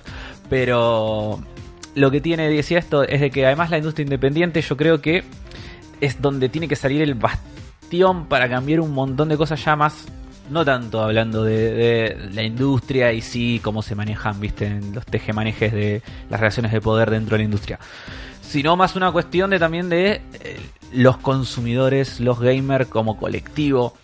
Porque hay un problema muy grande de violencia y de misoginia y de nazismo, decirle también, de supremacía blanca en el público gamer. Totalmente. Eh, entonces, no es coincidencia. A ver, todos sabemos que no te vas a volver nazi por y asesino por, por jugar, un, por jugar un videojuego o, un Call of Duty. Pero si todos los shooters, más shooters de los últimos años de Estados Unidos utilizaban jerga de videojuegos, utilizaban lenguaje visual de videojuegos, frecuentaban los foros que frecuentan, los mismos foros que todos conocemos, que, que se mueve la comunidad de gamer. 280 y pico más shootings en Estados Unidos en el 2019. Es un número que es ridículo. Entonces, eh, hay una correlación que no tiene que ser necesariamente causa-efecto, ¿no? Pero hay algo. Hay, un, hay un germen de algo ahí en realidad, No, el tema es que es como. No es solamente los videojuegos. Es un poco de la relación en la que tenemos nosotros en el siglo XXI. Los seres humanos con el entretenimiento. Con la violencia. Y con la violencia. Sí. ¿No? Eh, digo, yo soy un gran amante de la violencia como forma de entretenimiento. Me encantan las películas violentas, me parece que es un buen conductor narrativo, que merece su lugar en la ficción. Sí. Digo, y muchas veces es como pensar en la ficción como un escape no es negativo. No es necesariamente negativo, pero sí hay que contextualizarla. Es importantísimo que la violencia como este, la vanagloración de la violencia viva en el entretenimiento y en ningún otro lado. el tema ¿Pero ¿Qué pasa eso? Eso es una la contextualización es algo que puede hacer las mentes saludables de alguna manera. Sí. Porque hay un tema también de esto es a ver la lectura que hace no solo la gente sino el tratamiento que tienen los productos no de esta violencia. Eh, hay una relación que tiene los videojuegos con la violencia que no tiene ningún otro medio audiovisual es, que es no, no, no, más allá de eso, digo de la representación de violencia. O sea, vos podés agarrar, agarrar la película más violenta que se te ocurra y no es, La pones en un videojuego y es medio, ¿entendés? No es. Pero no, hay, una. Acá vos estás hablando de la ejecución gráfica de eso, visual. Yo estoy hablando de, la cantidad de violencia. Pero a lo que voy. Para mí lo que pasa que, que hay un factor que es fundamental es que muchas veces en los videojuegos. Además, se suma la interactividad. vos sos el perpetuador de la violencia. Lo que, lo que falta también en, la industria del videojuego, como a nivel macro general, en todos estos desarrolladores, sobre todo, es el gamer le gusta mucho luchar y abanderar, tipo, no, los videojuegos son una forma de arte, no sé qué. Entonces, sí, yo estoy pero, de acuerdo pero no te crees, los, los gamers en general no se quieren hacer cargo de que hay un montón de cosas que conlleva ser un medio artístico. una de esas cosas es la política. Y responsabilidades. Pero una de esas cosas es la política. Entonces, analizar políticamente un producto cultural y artístico, o sea, una película, un libro, un videojuego, requiere hacer un montón de cuestionamientos y de preguntas hacia las que vos estás queriendo comunicar, representar y mostrar con ese videojuego. Entonces, hoy en día yo creo que la industria del videojuego, a día de hoy, en su gran, vasta mayoría, un 90% de los juegos de mercado, no hay un cuestionamiento sobre la representación de la violencia, sobre las mecánicas de violencia, sobre la violencia como elemento de diversión. O sea, eh, hoy en día la violencia, la mayoría de la violencia de los videojuegos es gratuita y la quieren despegar los desarrolladores de su visión política cuando en realidad van siempre 100% alineadas. No, no las cosas no suceden en un vacío, todas las cosas suceden en un contexto cultural, social y que una persona tiene una lectura de algo y llega a generar algo precisamente por esa misma carga que tiene encima política. Sí. Entonces los videojuegos hoy en día, cuando sale la gente de los chabones de Ubisoft, y te dice, y hablan quejándose de Division, de que les cuestionan tipo la trama política que tiene, y dicen, no, nosotros no queremos hacer política con nuestro videojuego. Y estás haciendo un juego donde hay un golpe de Estado en Estados Unidos. Y me estás diciendo que tu juego no tiene política. Dale, boludo. Es como... hay que. eh, entonces, hay, hay como una. Falta de huevos, boludo. No es falta de huevos, es. Sí, eh, es como política empresarial eso. Sí, Porque ahí, ahí Pero- cualquier autor hubiera dicho esto está cargado de política y connotación Claro. política. Y es mi visión. ¿Entendés? Y ahí atrás de eso, de ese pibe, hay una empresa diciéndole, vos no puedes hablar de política. Y, y atrás está otro pibe que dice, pero yo escribí un guion sobre política. Aparte es un juego que está- ¿Entendés? perdón, es un juego que Esas contrariedades sí. son empresariales. Y es falta de huevo empresarial. Hay empresas que se atreven a decir que están haciendo un juego político. Es un ¿eh? juego de Tom Clancy, boludo. Los Far, los Far Es Cry un juego de Tom Clancy. Claro, ¿Me estás diciendo totalmente, que... no es político, un juego de Tom Clancy, man. Clancy. Es como, dale. No, y, a- eh, Es- juegos como Far Cry, Claro. que tienen muchísima carga política. Todos los juegos tienen carga política. Al margen de que Sí, tenga de- carga y agenda política. Todos los juegos lo sí. tienen también. Eh, hay juegos que son directamente eh, temáticas políticas. Sí. Que el último Far Cry sea como una especie de secta redneck re- de, revolucionaria, eh, racista Pro- cristiana. eh, racista, no es menor. Sí. No es menor, es un juego que está anclado un poco para eh, aprovecharse de el contexto cultural que nos toca vivir ahora, cierta polémica que, que vive alrededor y en algún momento una bajada de línea de un autor. Sí. Que Ubisoft venga y diga, "No, este juego no tiene ningún tipo de bajada política, Es- y no sé, no te creo, boludo. Y no. no te creo. No, no, no, no. no. Y, el tema es que estos temas están todos relacionados. Que a Sí. Zoe Quinn, que fue la chica que acaba de hacer la acusación de que el creador de este Night in the Woods eh, es, es un violador y tuvo un caso de violencia eh, de género, Sí. está muy relacionado a la violencia en los videojuegos, está muy relacionado a la industria y está muy relacionado a todos los temas adyacentes. Sí. Son todos temas que se tienen que atacar al, mi- al mismo tiempo. Sí. Es muy difícil atacarlos todos al mismo tiempo, pero están todos concade- concadenados, están todos relacionados. Sí, por eso vuelvo un poquito para atrás. Por eso yo decía en un momento digo que el- creo que la industria independiente es como el bastión que tiene que salir a cambiar todo esto. ¿Por qué? Porque es el sector de la industria que no está atado por un montón de políticas que políticas empresariales y comerciales y cosas que tienen las grandes empresas y es donde tenemos algo que es, la pluralidad de voces. Entonces, mientras nosotros sigamos teniendo una industria dominada en un 90% por hombres blancos, heterosexuales, occidentales, con determinada visión política estadounidense, que ya sabemos cuál es, eh, las tramas y la ejecución de esas tramas siempre van a seguir un patrón determinado y una cosmovisión política que se va a mantener. Entonces, dentro de la industria independiente vos podés jugar hoy en día, eh, son los menos, ¿no? Todavía, ¿no? Pero podés jugar juegos escritos por personas negras, por gente asiática, por mujeres, por comunidad LGBT, por eh, cualquier tipo de por gente trans, por cualquier tipo de disidencias, Sí, Que por gente lo- con lo- discapacidades, gente es- gente con autismo, digo, gente con eh, historias de sí. vida más o menos fuertes, distintas, con puntos de vista y visión, cosmovisión del mundo totalmente distinta a la que uno está acostumbrado. Y lo único que puede hacer eso a la Sí. industria es enriquecerla. Tal cual. Es lo único que puede hacer. y al crecer eso Porque eso no te va a matar el Doom, no te va a matar el Wolfenstein, no te va a matar No. el Gran Theft Auto, ¿entendés? Sí. Que aparezca Celeste, Sí. digo, no le quita ningún tipo de este mérito al Gran No. Auto, no le va a quitar mercado, no va a quitar nada. Lo único que hace es hacerlo crecer, hacer madurar Sí. una industria. Sí, sí. Eh, hay gente que no lo quiere entender eso. No, y hay gente que está como muy negada también con un montón de cosas. Sobre todo creo que también ahora, para meterme en otra política, está el tema este del Iron Storms, el juego, este, que Sí. el de 3 de Realms. ¿Iron Fury? Iron Fury. Al- Ion algo. Sí. Iron algo. Iron, Ion, Ion, Ion, Ion sí. algo. Que es este juego que tenía un chiste transfóbico y otro chiste homofóbico en el mismo juego. Y la gente se quejó. Los tipos salían a decir que lo iban a bajar. Sí.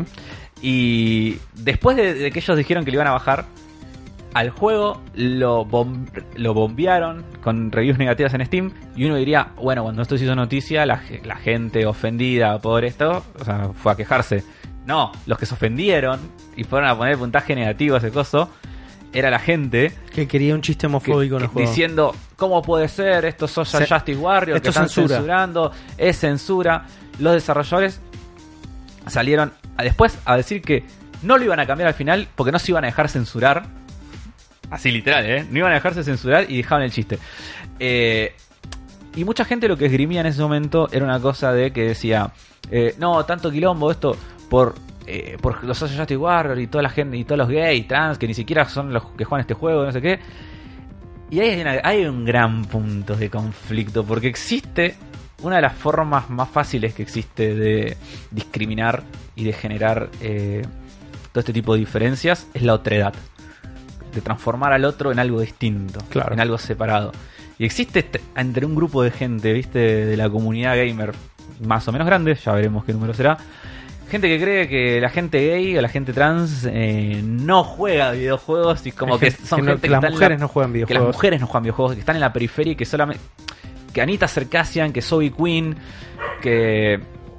Que toda esta gente, que Laura Kate Dale, que toda esta gente, viste, de, de, Sí, estas de otras caras, disidencias. voces. Sí, solamente vienen a romper las bolas, ¿viste? Es como, uh, no, vienen a prohibirnos y cambiar nuestros juegos, no sé qué, y encima no juegan. Mentira, juegan. Las mujeres juegan videojuegos, la gente gay juega videojuegos, la gente trans juega videojuegos. Eh, la gente no binaria, la gente negra, discapacitada, latina, asiático, todo el mundo juega videojuegos. Entonces, eh, todos somos parte de esos videojuegos. Y querer.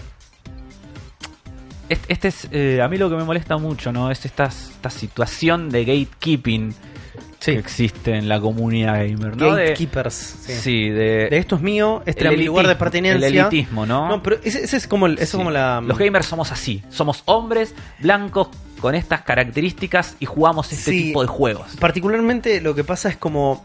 Si vos me decías que es una vieja guardia, ¿entendés? De gente. Gente que dicen, no me van a cambiar eh, lo que yo quiero hacer, mi hobby, mi estilo de vida. Sí. ¿No? Porque cuando vos te catalogas gamer, es como. Le estás poniendo como. Un poco más. Digo, no es que es tu hobby y es algo Sí. que disfrutás. Es una pieza de entretenimiento. No, no, no. Es un estilo de vida. Hay una identidad. Hay una identidad, formaste una identidad a través de eso. Y muchas veces esa identidad que vos formaste a través de eso se dio también con un montón de lugares comunes que compartiste con un montón de gente Sí. Que generaron este núcleo, ¿no? Este que, y, que, y que se armó este sentido de pertenencia que comparten. Eh, muchas otras cosas tienen esa misma eh, mecánica, como las religiones y las sectas, Al igual, de alguna eh, manera. Existe. Hay estudios. Y sabemos de- que no hay nada más exclusivo que una secta, una religión, y que lo que buscan justamente es adoctrinamiento. Pregúntenle a Jared Leto. Que está, está con su secta ahí, no sé si lo viste. ¿Tiene una secta Jared Leto? Uh, uh, uh, Ponete ahí en el ¿Me celular. estás poné jodiendo, boludo? Jared Leto. Él dice que no, pero pone Jared Leto sect Ya y, estoy y miralo, ya, mirá las fotos y juzgá por vos mismo. Eh, y... ¿Cómo flashó este pibe? eh? No, no, no, él dice que no, pero vos mirá lo que es eso. Estás ahí buscando las fotos. Sí, porque es como, están como en es- Mesías. Eso es una secta, boludo. Sí. O sea, está Jared Leto con todo el pelo largo y una túnica El blanca. campamento de 30 Seconds to Mars Con parece una secta. Muchas personas todas vestidas de blanco y con túnicas. Muy raro. Tremendo. Muy raro. Tremendo. Jared Leto, persona que tiene denuncias por violación Sí. y violencia de género muy jodidas, pero que como salieron hace años, cuando todavía no estaba todo esto en boga, la gente se olvidó. O no las toma en cuenta. Oh, tiene mucha plata y las tapa. No, no, es que están tapadas. No es están simplemente tapadas. que están como... Pasó antes de todo el Too, ah, ¿viste? boludo, Entonces, tremendo. Tengo flashes de coso, de. ¿Cómo se llama? De, Midsommar. y de rollo. ¿Qué Ah, sí. Hoyo, hoyo, hoyo, está, sí, sí. De... de que está el documental en Netflix. Sí. Bueno, Volviendo eh, al tema. Sí, volviendo al tema. Hay papers que hablan de este tema de, de una identidad y una opresión construida, una identidad de opresión eh, falsificada, simulada por la comunidad geek en general, eh, en el sentido de que eh, la comunidad geek generalmente, históricamente blanca, históricamente eh, de hombre, ha, ha logrado generar a lo largo del tiempo un montón de eh, mecanismos y de situaciones en las que se autoperciben ellos mismos como un grupo oprimido Sí. por un montón de cuestiones que no viene al caso ahora, pero que no es una opresión real, ¿no? Pero el tema es que ellos se manejan en su accionar contra otros grupos oprimidos realmente, no como ellos, de una forma violenta y, y amenazante, ¿no? Todo el tiempo. Porque existe este miedo todo el tiempo del gamer de, de- de, no, me van a cambiar los videojuegos. Bueno, eso me es algo- a, eso- van a arruinar la industria. Boludo, ¿sabes que eso es algo que me fascina a mí? Porque lo que yo. Uno entiende que esos lugares de pertenencia se generaban para gente que sentía que realmente no pertenecía a otros estratos sociales, Sí. ¿no? Eran gente que era marginada, ¿no? ¿Y quién, quién está- quiénes eran los marginales hace 20 años atrás? Los raros, los discapacitados, los homosexuales, Sí. y toda gente que se conglomeraba porque tenían cosas en común, Sí. de alguna manera, ¿no? Que eran marginales de una sociedad que te decía tenés Sí. que ser y ser de esta manera. Entonces, cuando uno estaba y pertenecía a un grupo de este gamers, otakus, dígale lo que vos quieras, diga, flo- lo, que, lo que vos quieras, diga, ahí iban las- los raros, ¿entendés? Sí. Y los raros eran un montón, un grupo muy diverso de personas, totalmente distintos, que podían ser personas de color, podrían ser gays, lesbianas, homosexuales, Sí. eh, lo que vos, lo- no sé. Y, y éramos y justamente toda esa, es- esa cuestión de mezclar gente con distintos tipos como de identidades hacían una identidad mayor. Éramos la gente que estaba por fuera, los Sí. outsiders, de alguna manera.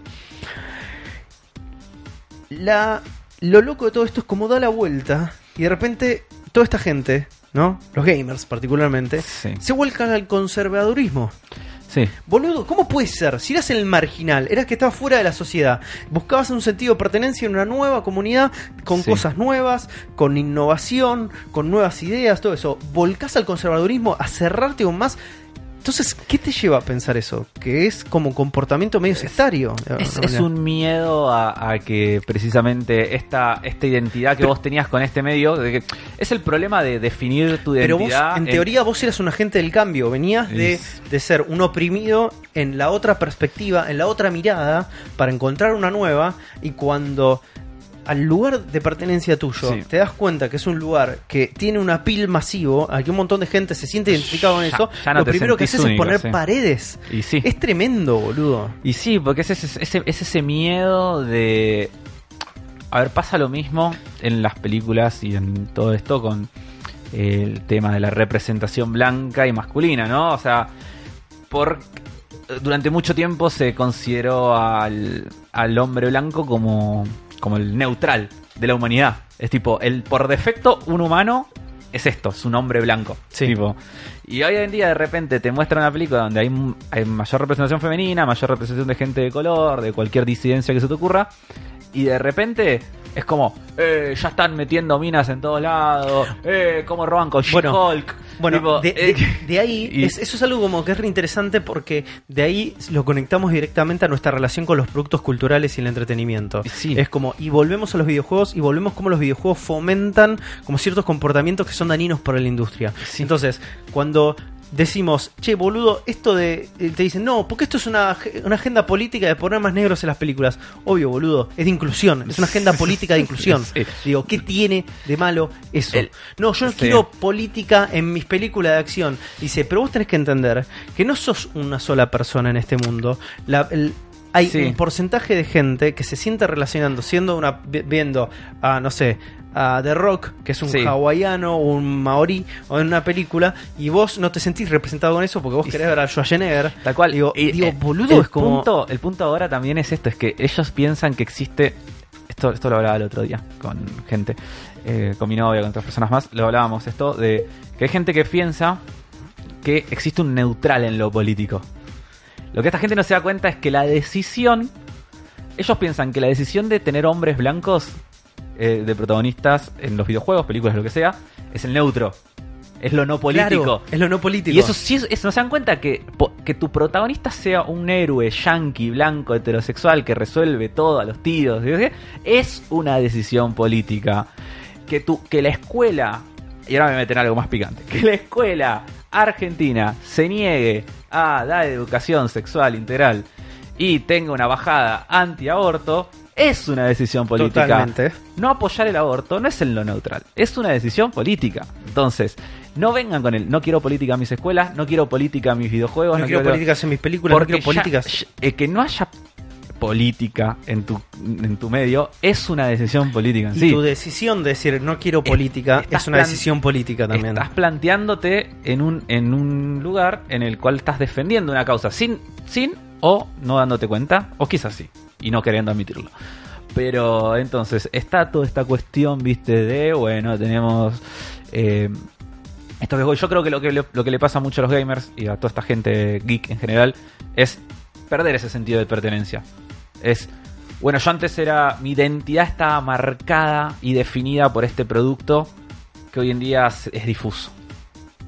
Y al perder tu identidad es como se sienten dañados ellos mismos, ¿entendés? Es como yo me autodefinía con estos videojuegos y estos videojuegos ya no existen más o cambiaron, ya no son lo que eran. Por lo cual, por lo cual yo ya no soy válido. Ya no, ya no existo, ya no, no soy una persona eh, que, que se pueda manejar en esta sociedad o que la sociedad considere oportuna, apta, hábil, lo que sea. Eh, y ahí, ¿viste? Porque es cuando, cuando, una cuando un ser se siente amenazado, se vuelve violento y contraataca. Entonces es como, es esta sensación de sentirse amenazado por algo que en realidad no lo es. Es un cambio, es progresivo, está todo bien. ¿Sabes qué? Yo Eh, tengo, no- la, yo tengo una perspectiva no es de que Grave lo que te está pasando. si- situaciones como, como esas es como hay un 50% de que es esa condición, Sí, que es ese- esa pérdida de identidad y sentido de pertenencia, sí, de que me están cambiando, me están cambiando y no me gusta. Por un Sí. lado es eso, y por otro lado es un tema de eh, hay gente muy aburrida, boludo. Posta. Hay gente. Eh, y hay gente muy aburrida y esa gente esa gente aburrida es como es producto de la insensibiliza- insensibilización sí. de nuestros productos culturales de alguna manera Eh, si sí. un pibe de 13 años puede hacer amenazas por Twitter diciendo que va a matar a una mujer ¿entendés? Eh, como parte de un colectivo de odio es porque Sí. está aburrido y que no mide realmente lo que está diciendo Y- ¿sabes por qué? porque las 25 millones de personas que lo siguen hacen como él eh, les resulta divertido creen que es gracioso. creen que es gracioso. Tal cual. Entonces es como, de alguna manera, hay una responsabilidad. Y hay una responsabilidad de este lado, a Sí. lo que voy es. Responsabilidad de este lado es, principalmente es uno, como consumidor, es, che, entérate de lo que está pasando. Sí. Es muy importante estar enterado de lo que está pasando. En la industria de las cosas que a vos te gustan, de los productos que consumís, digo, se está muriendo gente. Primero. Sí, sí. Hay gente pasándola mal, hay gente, que está pasándola para el culo. Sí. Gente, entonces hay violencia. Porque la violencia no se queda solamente en el objeto de ficción No. que vos tanto disfrutás. No, se traslada a distintos ámbitos. Puede ser violencia de género, puede ser violencia real, física y gente eh. asesinada. Sí. ¿Entendés? Y digo, yo no estoy responsabilizando directamente a Call of Duty por, eh, no sé, el asalto en la mezquita de Melbourne, no me acuerdo dónde era, No. pero ponele. No, Sí. me- no- no es- pero sí, esa gente jugaba, jugaba Call of Duty, y sí, esa gente jugaba Call of Duty con otros, y sí, esa gente de alguna manera tenía una relación con el Call of Duty. No por nada la, la forma de presentar la- el video de la masacre Una es GoPro imitan- con un imitando. De un arma. Tal cual. ¿Me estás jodiendo? No eligió otra forma, eligió, no eligió otra forma. Eh, el lenguaje que utilizan esta relación en los videojuegos. Entonces, Sí. no, no podemos decir que, primero, la industria es una industria saludable, que los, la- los videojuegos no fomentan la violencia, porque no es tan fácil. Sí. No es tan fácil. Entonces, como de nuestro lado tenemos que, tenemos cierta responsabilidad de enterarnos de estas cosas, de saber Sí. lo que está pasando. Y no- yo no te digo salí a denunciarlo, pero sí sé consciente de que todo lo que pasa alrededor de lo que te gusta, Sí. digo, no se queda solamente en el, en el juego de PlayStation que compras en el local de Avenida Cabildo. O que compras en el- la cadena de retail porque lo puedes pagar en cuotas. Pasan un montón de cosas. Y como consumidor, no solo sos, no solo tenés como cierta responsabilidad. No, no, esto no es simplemente, ya no podemos agarrar, comprar, consumir y, que no importe nada. Sí. No, eso ya se terminó. Es una irresponsabilidad total. Más cuando hay vidas en el medio, man. Sí, tenés que, hay que tomar como una responsabilidad de consumo también y, y ver qué, qué, consumí- qué elegimos consumir. Y mm, para, para no irme muy, muy, muy por las ramas con esto, porque es un tema que da para otro debate más, hablar de la cultura del canceling y todas esas cosas, eh, yo creo que cuando uno es dice... tremendo igual. Yo, yo tengo como. Sí. Eso, la cultura del cáncer, es como. Yo tengo sentimientos muy encontrados también. Yo creo que la mejor... Porque pasa. Es como. Esa. Esa lógica de. eh, como de. Turba, iracunda. Sí, y todo. de- No es funcional para nadie. Sea, No pero esas- funciona para no, no, pero yo me hablo, hablo a un nivel personal, ¿no? O sea, de. Por eso no me quería ir para ahí. Digo, a un nivel personal de elegir dejar de consumir ciertas cosas porque uno. Porque el creador. ¿Por qué no veo películas de Woody Allen? Claro. Es. Entonces, es algo que desde un punto de vista es complicado, es complejo, tiene un montón de cosas, pero yo creo que voy a retomar un- una cosa que había dicho en Hannah Gatsby, en su stand-up nonet, que si no lo vieron se los recomiendo, es brillante, está en Netflix. Y ella habla mucho de esto que decía yo antes, ¿no? De todos los tipos de, de gente haciendo contenidos que no son hombres blancos heterosexuales, todas las, todas las disidencias que se te ocurran. Entonces, cuando uno está eligiendo seguir consumiendo, seguir, seguir consumiendo a, a Woody Allen, por ejemplo, eh, cuando vos elegís seguir consumiendo a Woody Allen y seguís eligiendo dándole plata y lugar a Woody Allen y dejándolo coso, el problema es que estás quitándole lugar y le estás quitando espacio a un montón de otras voces de gente, eh, por ejemplo, negra, mujeres, la comunidad LGBT, que no llegan a, no llenen un espacio y que no llegan a esas voces. Entonces, a lo que voy yo es como, no pienses, eh, uh, no voy, voy a, no voy a comprar, el- no voy a jugar el Nighting Goods porque este chaval es un hijo de puta y la la la. la. Pensá es- pensalo desde un punto de vista más, eh, eh, por decir una forma, más objetivo o más sereno de Ni siquiera es más, voy a elegir más, reflexivo. reflexivo. Voy a elegir no jugar al Night in the Goods y en vez de jugar al Night in the Goods, voy a jugar este, voy a dedicar esas 6 horas Hacer y esos este. 15 dólares que eh, se los puede haber dado en Night in the Goods, lo voy a hacer ni siquiera celeste, digo, eh, digo a este otro juego que por ahí es de una mujer latinoamericana, una no sé, cual- cualquier otra persona. Ponele.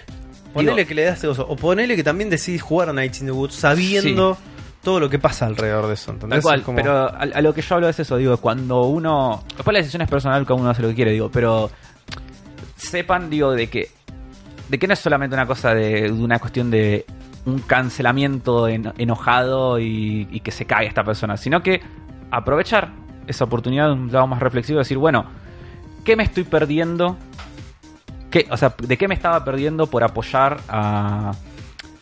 Justo in the Woods, no, ponele, pero que es, un juego indie chiquito, pero ponele, no sé, a Rockstar, ponele, a Red Dead Redemption 2. En vez de gastar 60 dólares y 70 horas de mi vida jugando Red Dead Redemption 2, podés jugar o experimentar otro tipo de cosas en la esfera independiente que hay un montón, que están buenas, que no tienen alcance y que hay gente que quizás necesite esa plata y ese espacio y esa difusión mucho más Sí, que la yo también entiendo que hay mu- eh, a mucha gente que esto le da muchísima paja, ¿entendés? Y bueno, Mucha gente que busca que Sí. buscan estas experiencias un escape y no una responsabilidad. y no. Pero yo creo que está, si la única manera de madurar la industria es como aceptar un poco esas responsabilidades. Porque si realmente te, te gusta, si realmente te moviliza, te interesás. Te interesás por lo que pasa. Digo, vos no sos una persona que dice, che, me encanta, soy fan de los Metal Gears, pero no sabes todo lo que pasó con Kojima, ¿entendés? Claro. Es como porque es como te puede llegar a gustar, pero no te, inter- no te interiorizas tanto y lo dejas ahí. Mm. Pero digo, yo creo que las personas que realmente tomamos como cierto partido por esto, somos gente que nos moviliza, gente que nos produce cosas, Sí. ¿no? Este medio, gente que quieren que crezca este medio, gente que quiere que haya más ideas, que haya cosas más frescas. Es una responsabilidad estar al tanto de esto. Después hay una serie de consumidores que no les interesa esto, ¿entendés? No. y que no toman ningún tipo de partido. Pero, es- pero es- esos son consumidores silenciosos. El problema es la gente que somos, que somos este vocales. Los que, sí, los los que, hablamos sobre esto. Los, que, compartimos en- ideas. en la comunidad. porque lo que pasa acá adentro es que el ruido son, lo hacen las personas que comparten ideas, las que sí. estamos acá, las que nos interesa lo que está pasando. Porque el padre que le llega a comprar el FIFA a un pibe, a una tienda, no le importa esto, nunca No. se va a enterar lo que está pasando. No sabe Pero nosotros sí, lo que nos están escuchando nosotros sí. Sí. ¿Entendés? Nosotros que estamos hablando sí. Y los pibes con los que hablamos en Twitter sí. Entonces, esas son las personas que son importantes que entiendan, que se informen, que sepan lo que están pasando, que saquen conclusiones, que se equivoquen en esas Sí. conclusiones, que se den cuenta de que están equivocados, que yo me dé cuenta que estoy equivocado y tomar de vuelta una reflexión y una postura sobre esto. Sí. No podemos ser tibios. No podemos decir no tengo una postura sobre esto cuando estás en el medio de esto Cuando estás viendo lo que está pasando. cuando estás viendo lo que está pasando. Eh, entonces, digo, ¿cómo se relaciona todo esto? No, yo creo que es parte de todo este síntoma que se está viviendo en la industria. Es un síntoma de cambio, Sí. que puede llegar a lugares muy positivos. Que para pasar esos lugares positivos tiene que pasar un montón de mierda Sí. en el medio, ¿no? Sí, sí. Hay que. Hay que salir a luchar contra esas cosas y ese es siempre el, el momento el momento feo para toda la gente que está involucrada Y, directamente. man, es como que yo te diga, boludo, nosotros vamos a, a ser las personas que no le permitamos a los nazis que hicieron hatred sacar hatred. No, que lo hagan. Pero nosotros sepamos que son nazis. Sí, ¿Entendés? Es importante que eso pase. sí. Es importante. Sí, y sí, que nosotros en nuestro lugar reconozcamos, ah, sí, mirá, boludo, pero che, hay nazis sacando videojuegos. Claro. Hay nazis usando este, me- este medio. Sí, Yo no sí. sé si eran todos nazis, ¿entendés? Eran, pero estaba muy Pero- cerca. sí, estaba muy cerca. Yo creo que nadie me va a negar que los desarrolladores eran bastante nazis. Por ahí ellos. Por ahí. Por ahí Pero- ellos. pero no. Y te van a decir, yo no soy un nazi, pero, ¿entendés? Tengo Es un como- amigo negro. Te como cosas así. Pero lo que voy es, no podés eh, no estar interesado, no podés estar tomando partidos, no podés y no este como movilizarte de alguna manera. Es importante Sí. que te movilices. Sí, sí. Eh, pero es muy difícil. Es muy difícil. Entonces, desde nuestro lado, ¿qué podemos hacer? Yo, yo- yo esto lo, lo veníamos hablando recién. ¿Qué podemos hacer nosotros de este- nuestro lado? Pues yo siento cierta responsabilidad Sí. de este lado. Cuando me entero de que el chabón de Night in the Woods es un violador. que la- y acá empieza como el, el jueguito de qué dijo ella, qué dijo él y todo esto, que es con una paja total porque Sí, sí. nunca se llega a ningún lado. Pasa con, no sé, pasa incluso con las esferas alrededor. Tenés el caso de Pro Jared, donde también es un juego de qué dijo ella, qué dijo él, quién le echó la Sí. culpa a él, que la cultura del cancelamiento, eh, viste, Sí. como todas estas cosas alrededor. Pero Digo, lo importante todo igual es, esto sí, está pasando. es estar al tanto de Es, esas es que cosas. está, y estar, podés no tener una opinión, ¿entendés? Sí, Podés callarte la boca, es saludable callarte de la boca a veces. sí. Es muy saludable callarte la boca a veces, pero es importante que sepas lo que está pasando. Eh, y a veces el extremismo incluso de los dos lados, ¿entendés? Porque, qué sé yo, uno en casos muy particulares es como, puede llegar a ser peligroso, sí, pero por lo menos estás haciendo algo. Estás haciendo algo. Sí, obvio. Hay que estar. Pues hay que estar como. Yo creo que estar atento a estas cosas, hay que saberlas ver. Y no hay que negarlas, sobre todo. Y no hay que tomarlas. Yo creo que. Quiero confiar en que nuestra audiencia es toda gente bella y serena. Y. Y confiar en su. en su raciocinio e inteligencia. Y decirles que si. Lo, primero que tienen que hacer es, de- es dejar de negar esta la realidad. Ese es el primer punto. Dejar de negar la realidad, verla y ve- ver a partir de ahí qué puedes hacer para cambiarla o, o incluso si decidís No yo quiero, nada, yo, no quiero que esto cambie al menos admitilo menos, al menos admitilo boludo o sea, si usted es el- un el- nazi, el- diga que es un nazi, señor.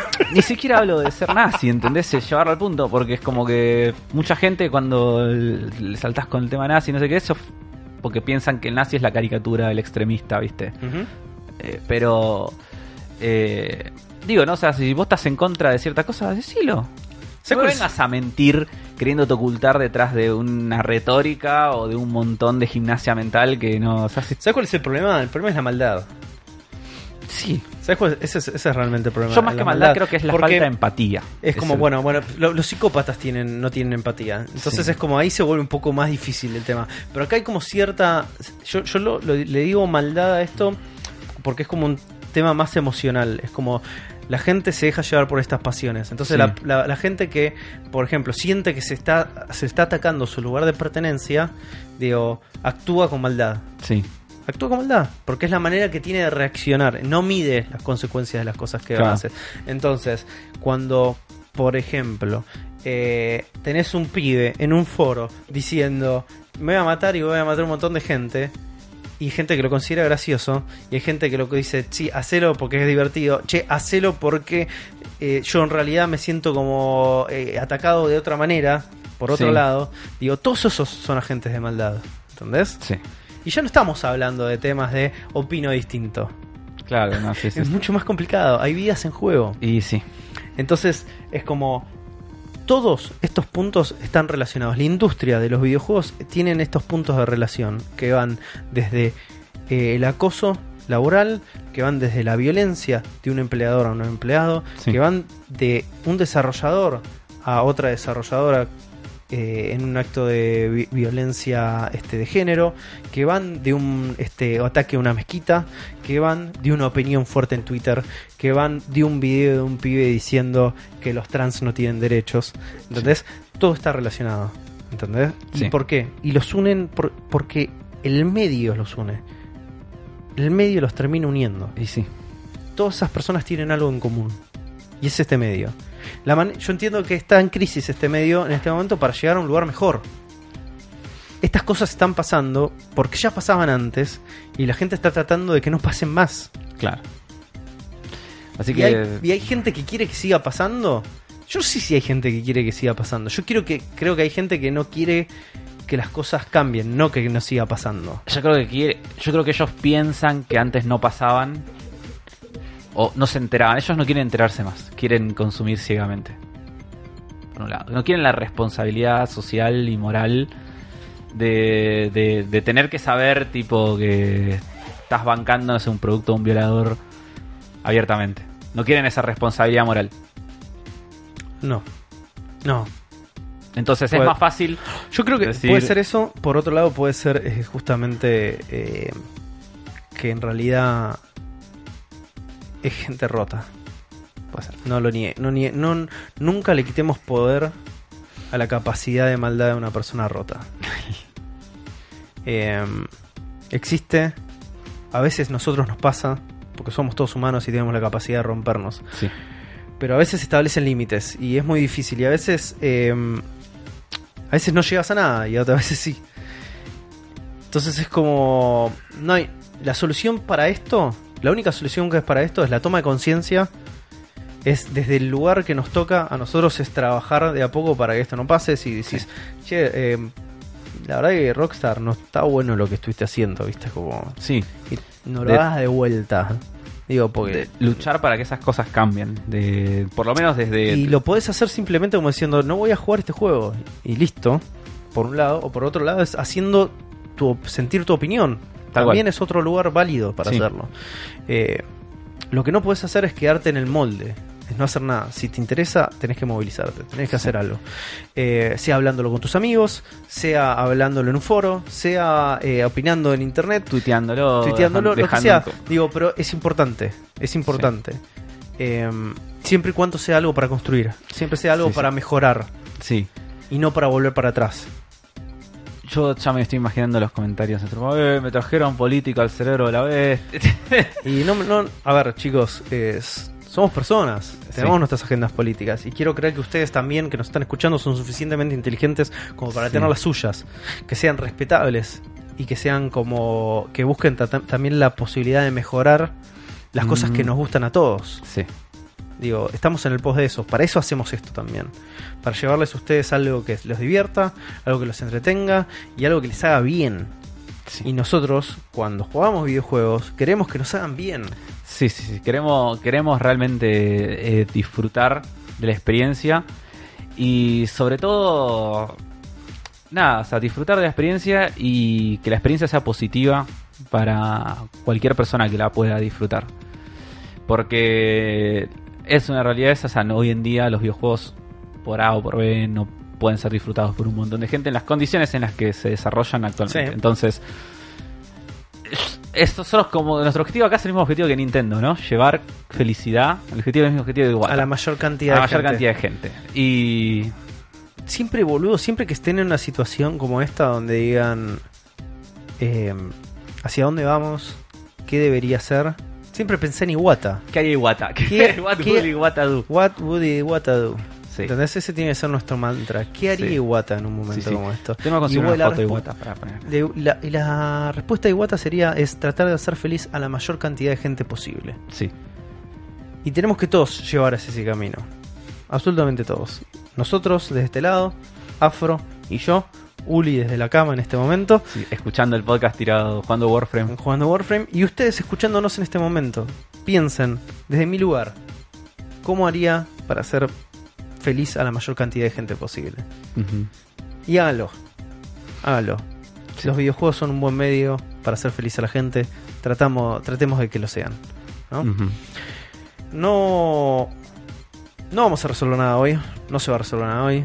Se va a resolver de a poco, trabajando entre todos, unidos. en otro episodio del Cerebro de la Bestia. Muchas gracias, Afro, por este momento. Muchas gracias a vos, me gustó mucho. Está, está bueno tener este espacio. de- Está bueno tener este espacio y aparte está bueno que esté desordenado. Nadie nos puede eh, ordenar. Entonces No. es como muy difícil Sí, que sí. nos hagan una papeleta de todas Sí, las cosas, de que esté- incoherencias y cosas este como... eh, voy a- espero que hayamos sido lo suficientemente coherentes con nuestro propio discurso. No y sé. no decir, eh, este, como...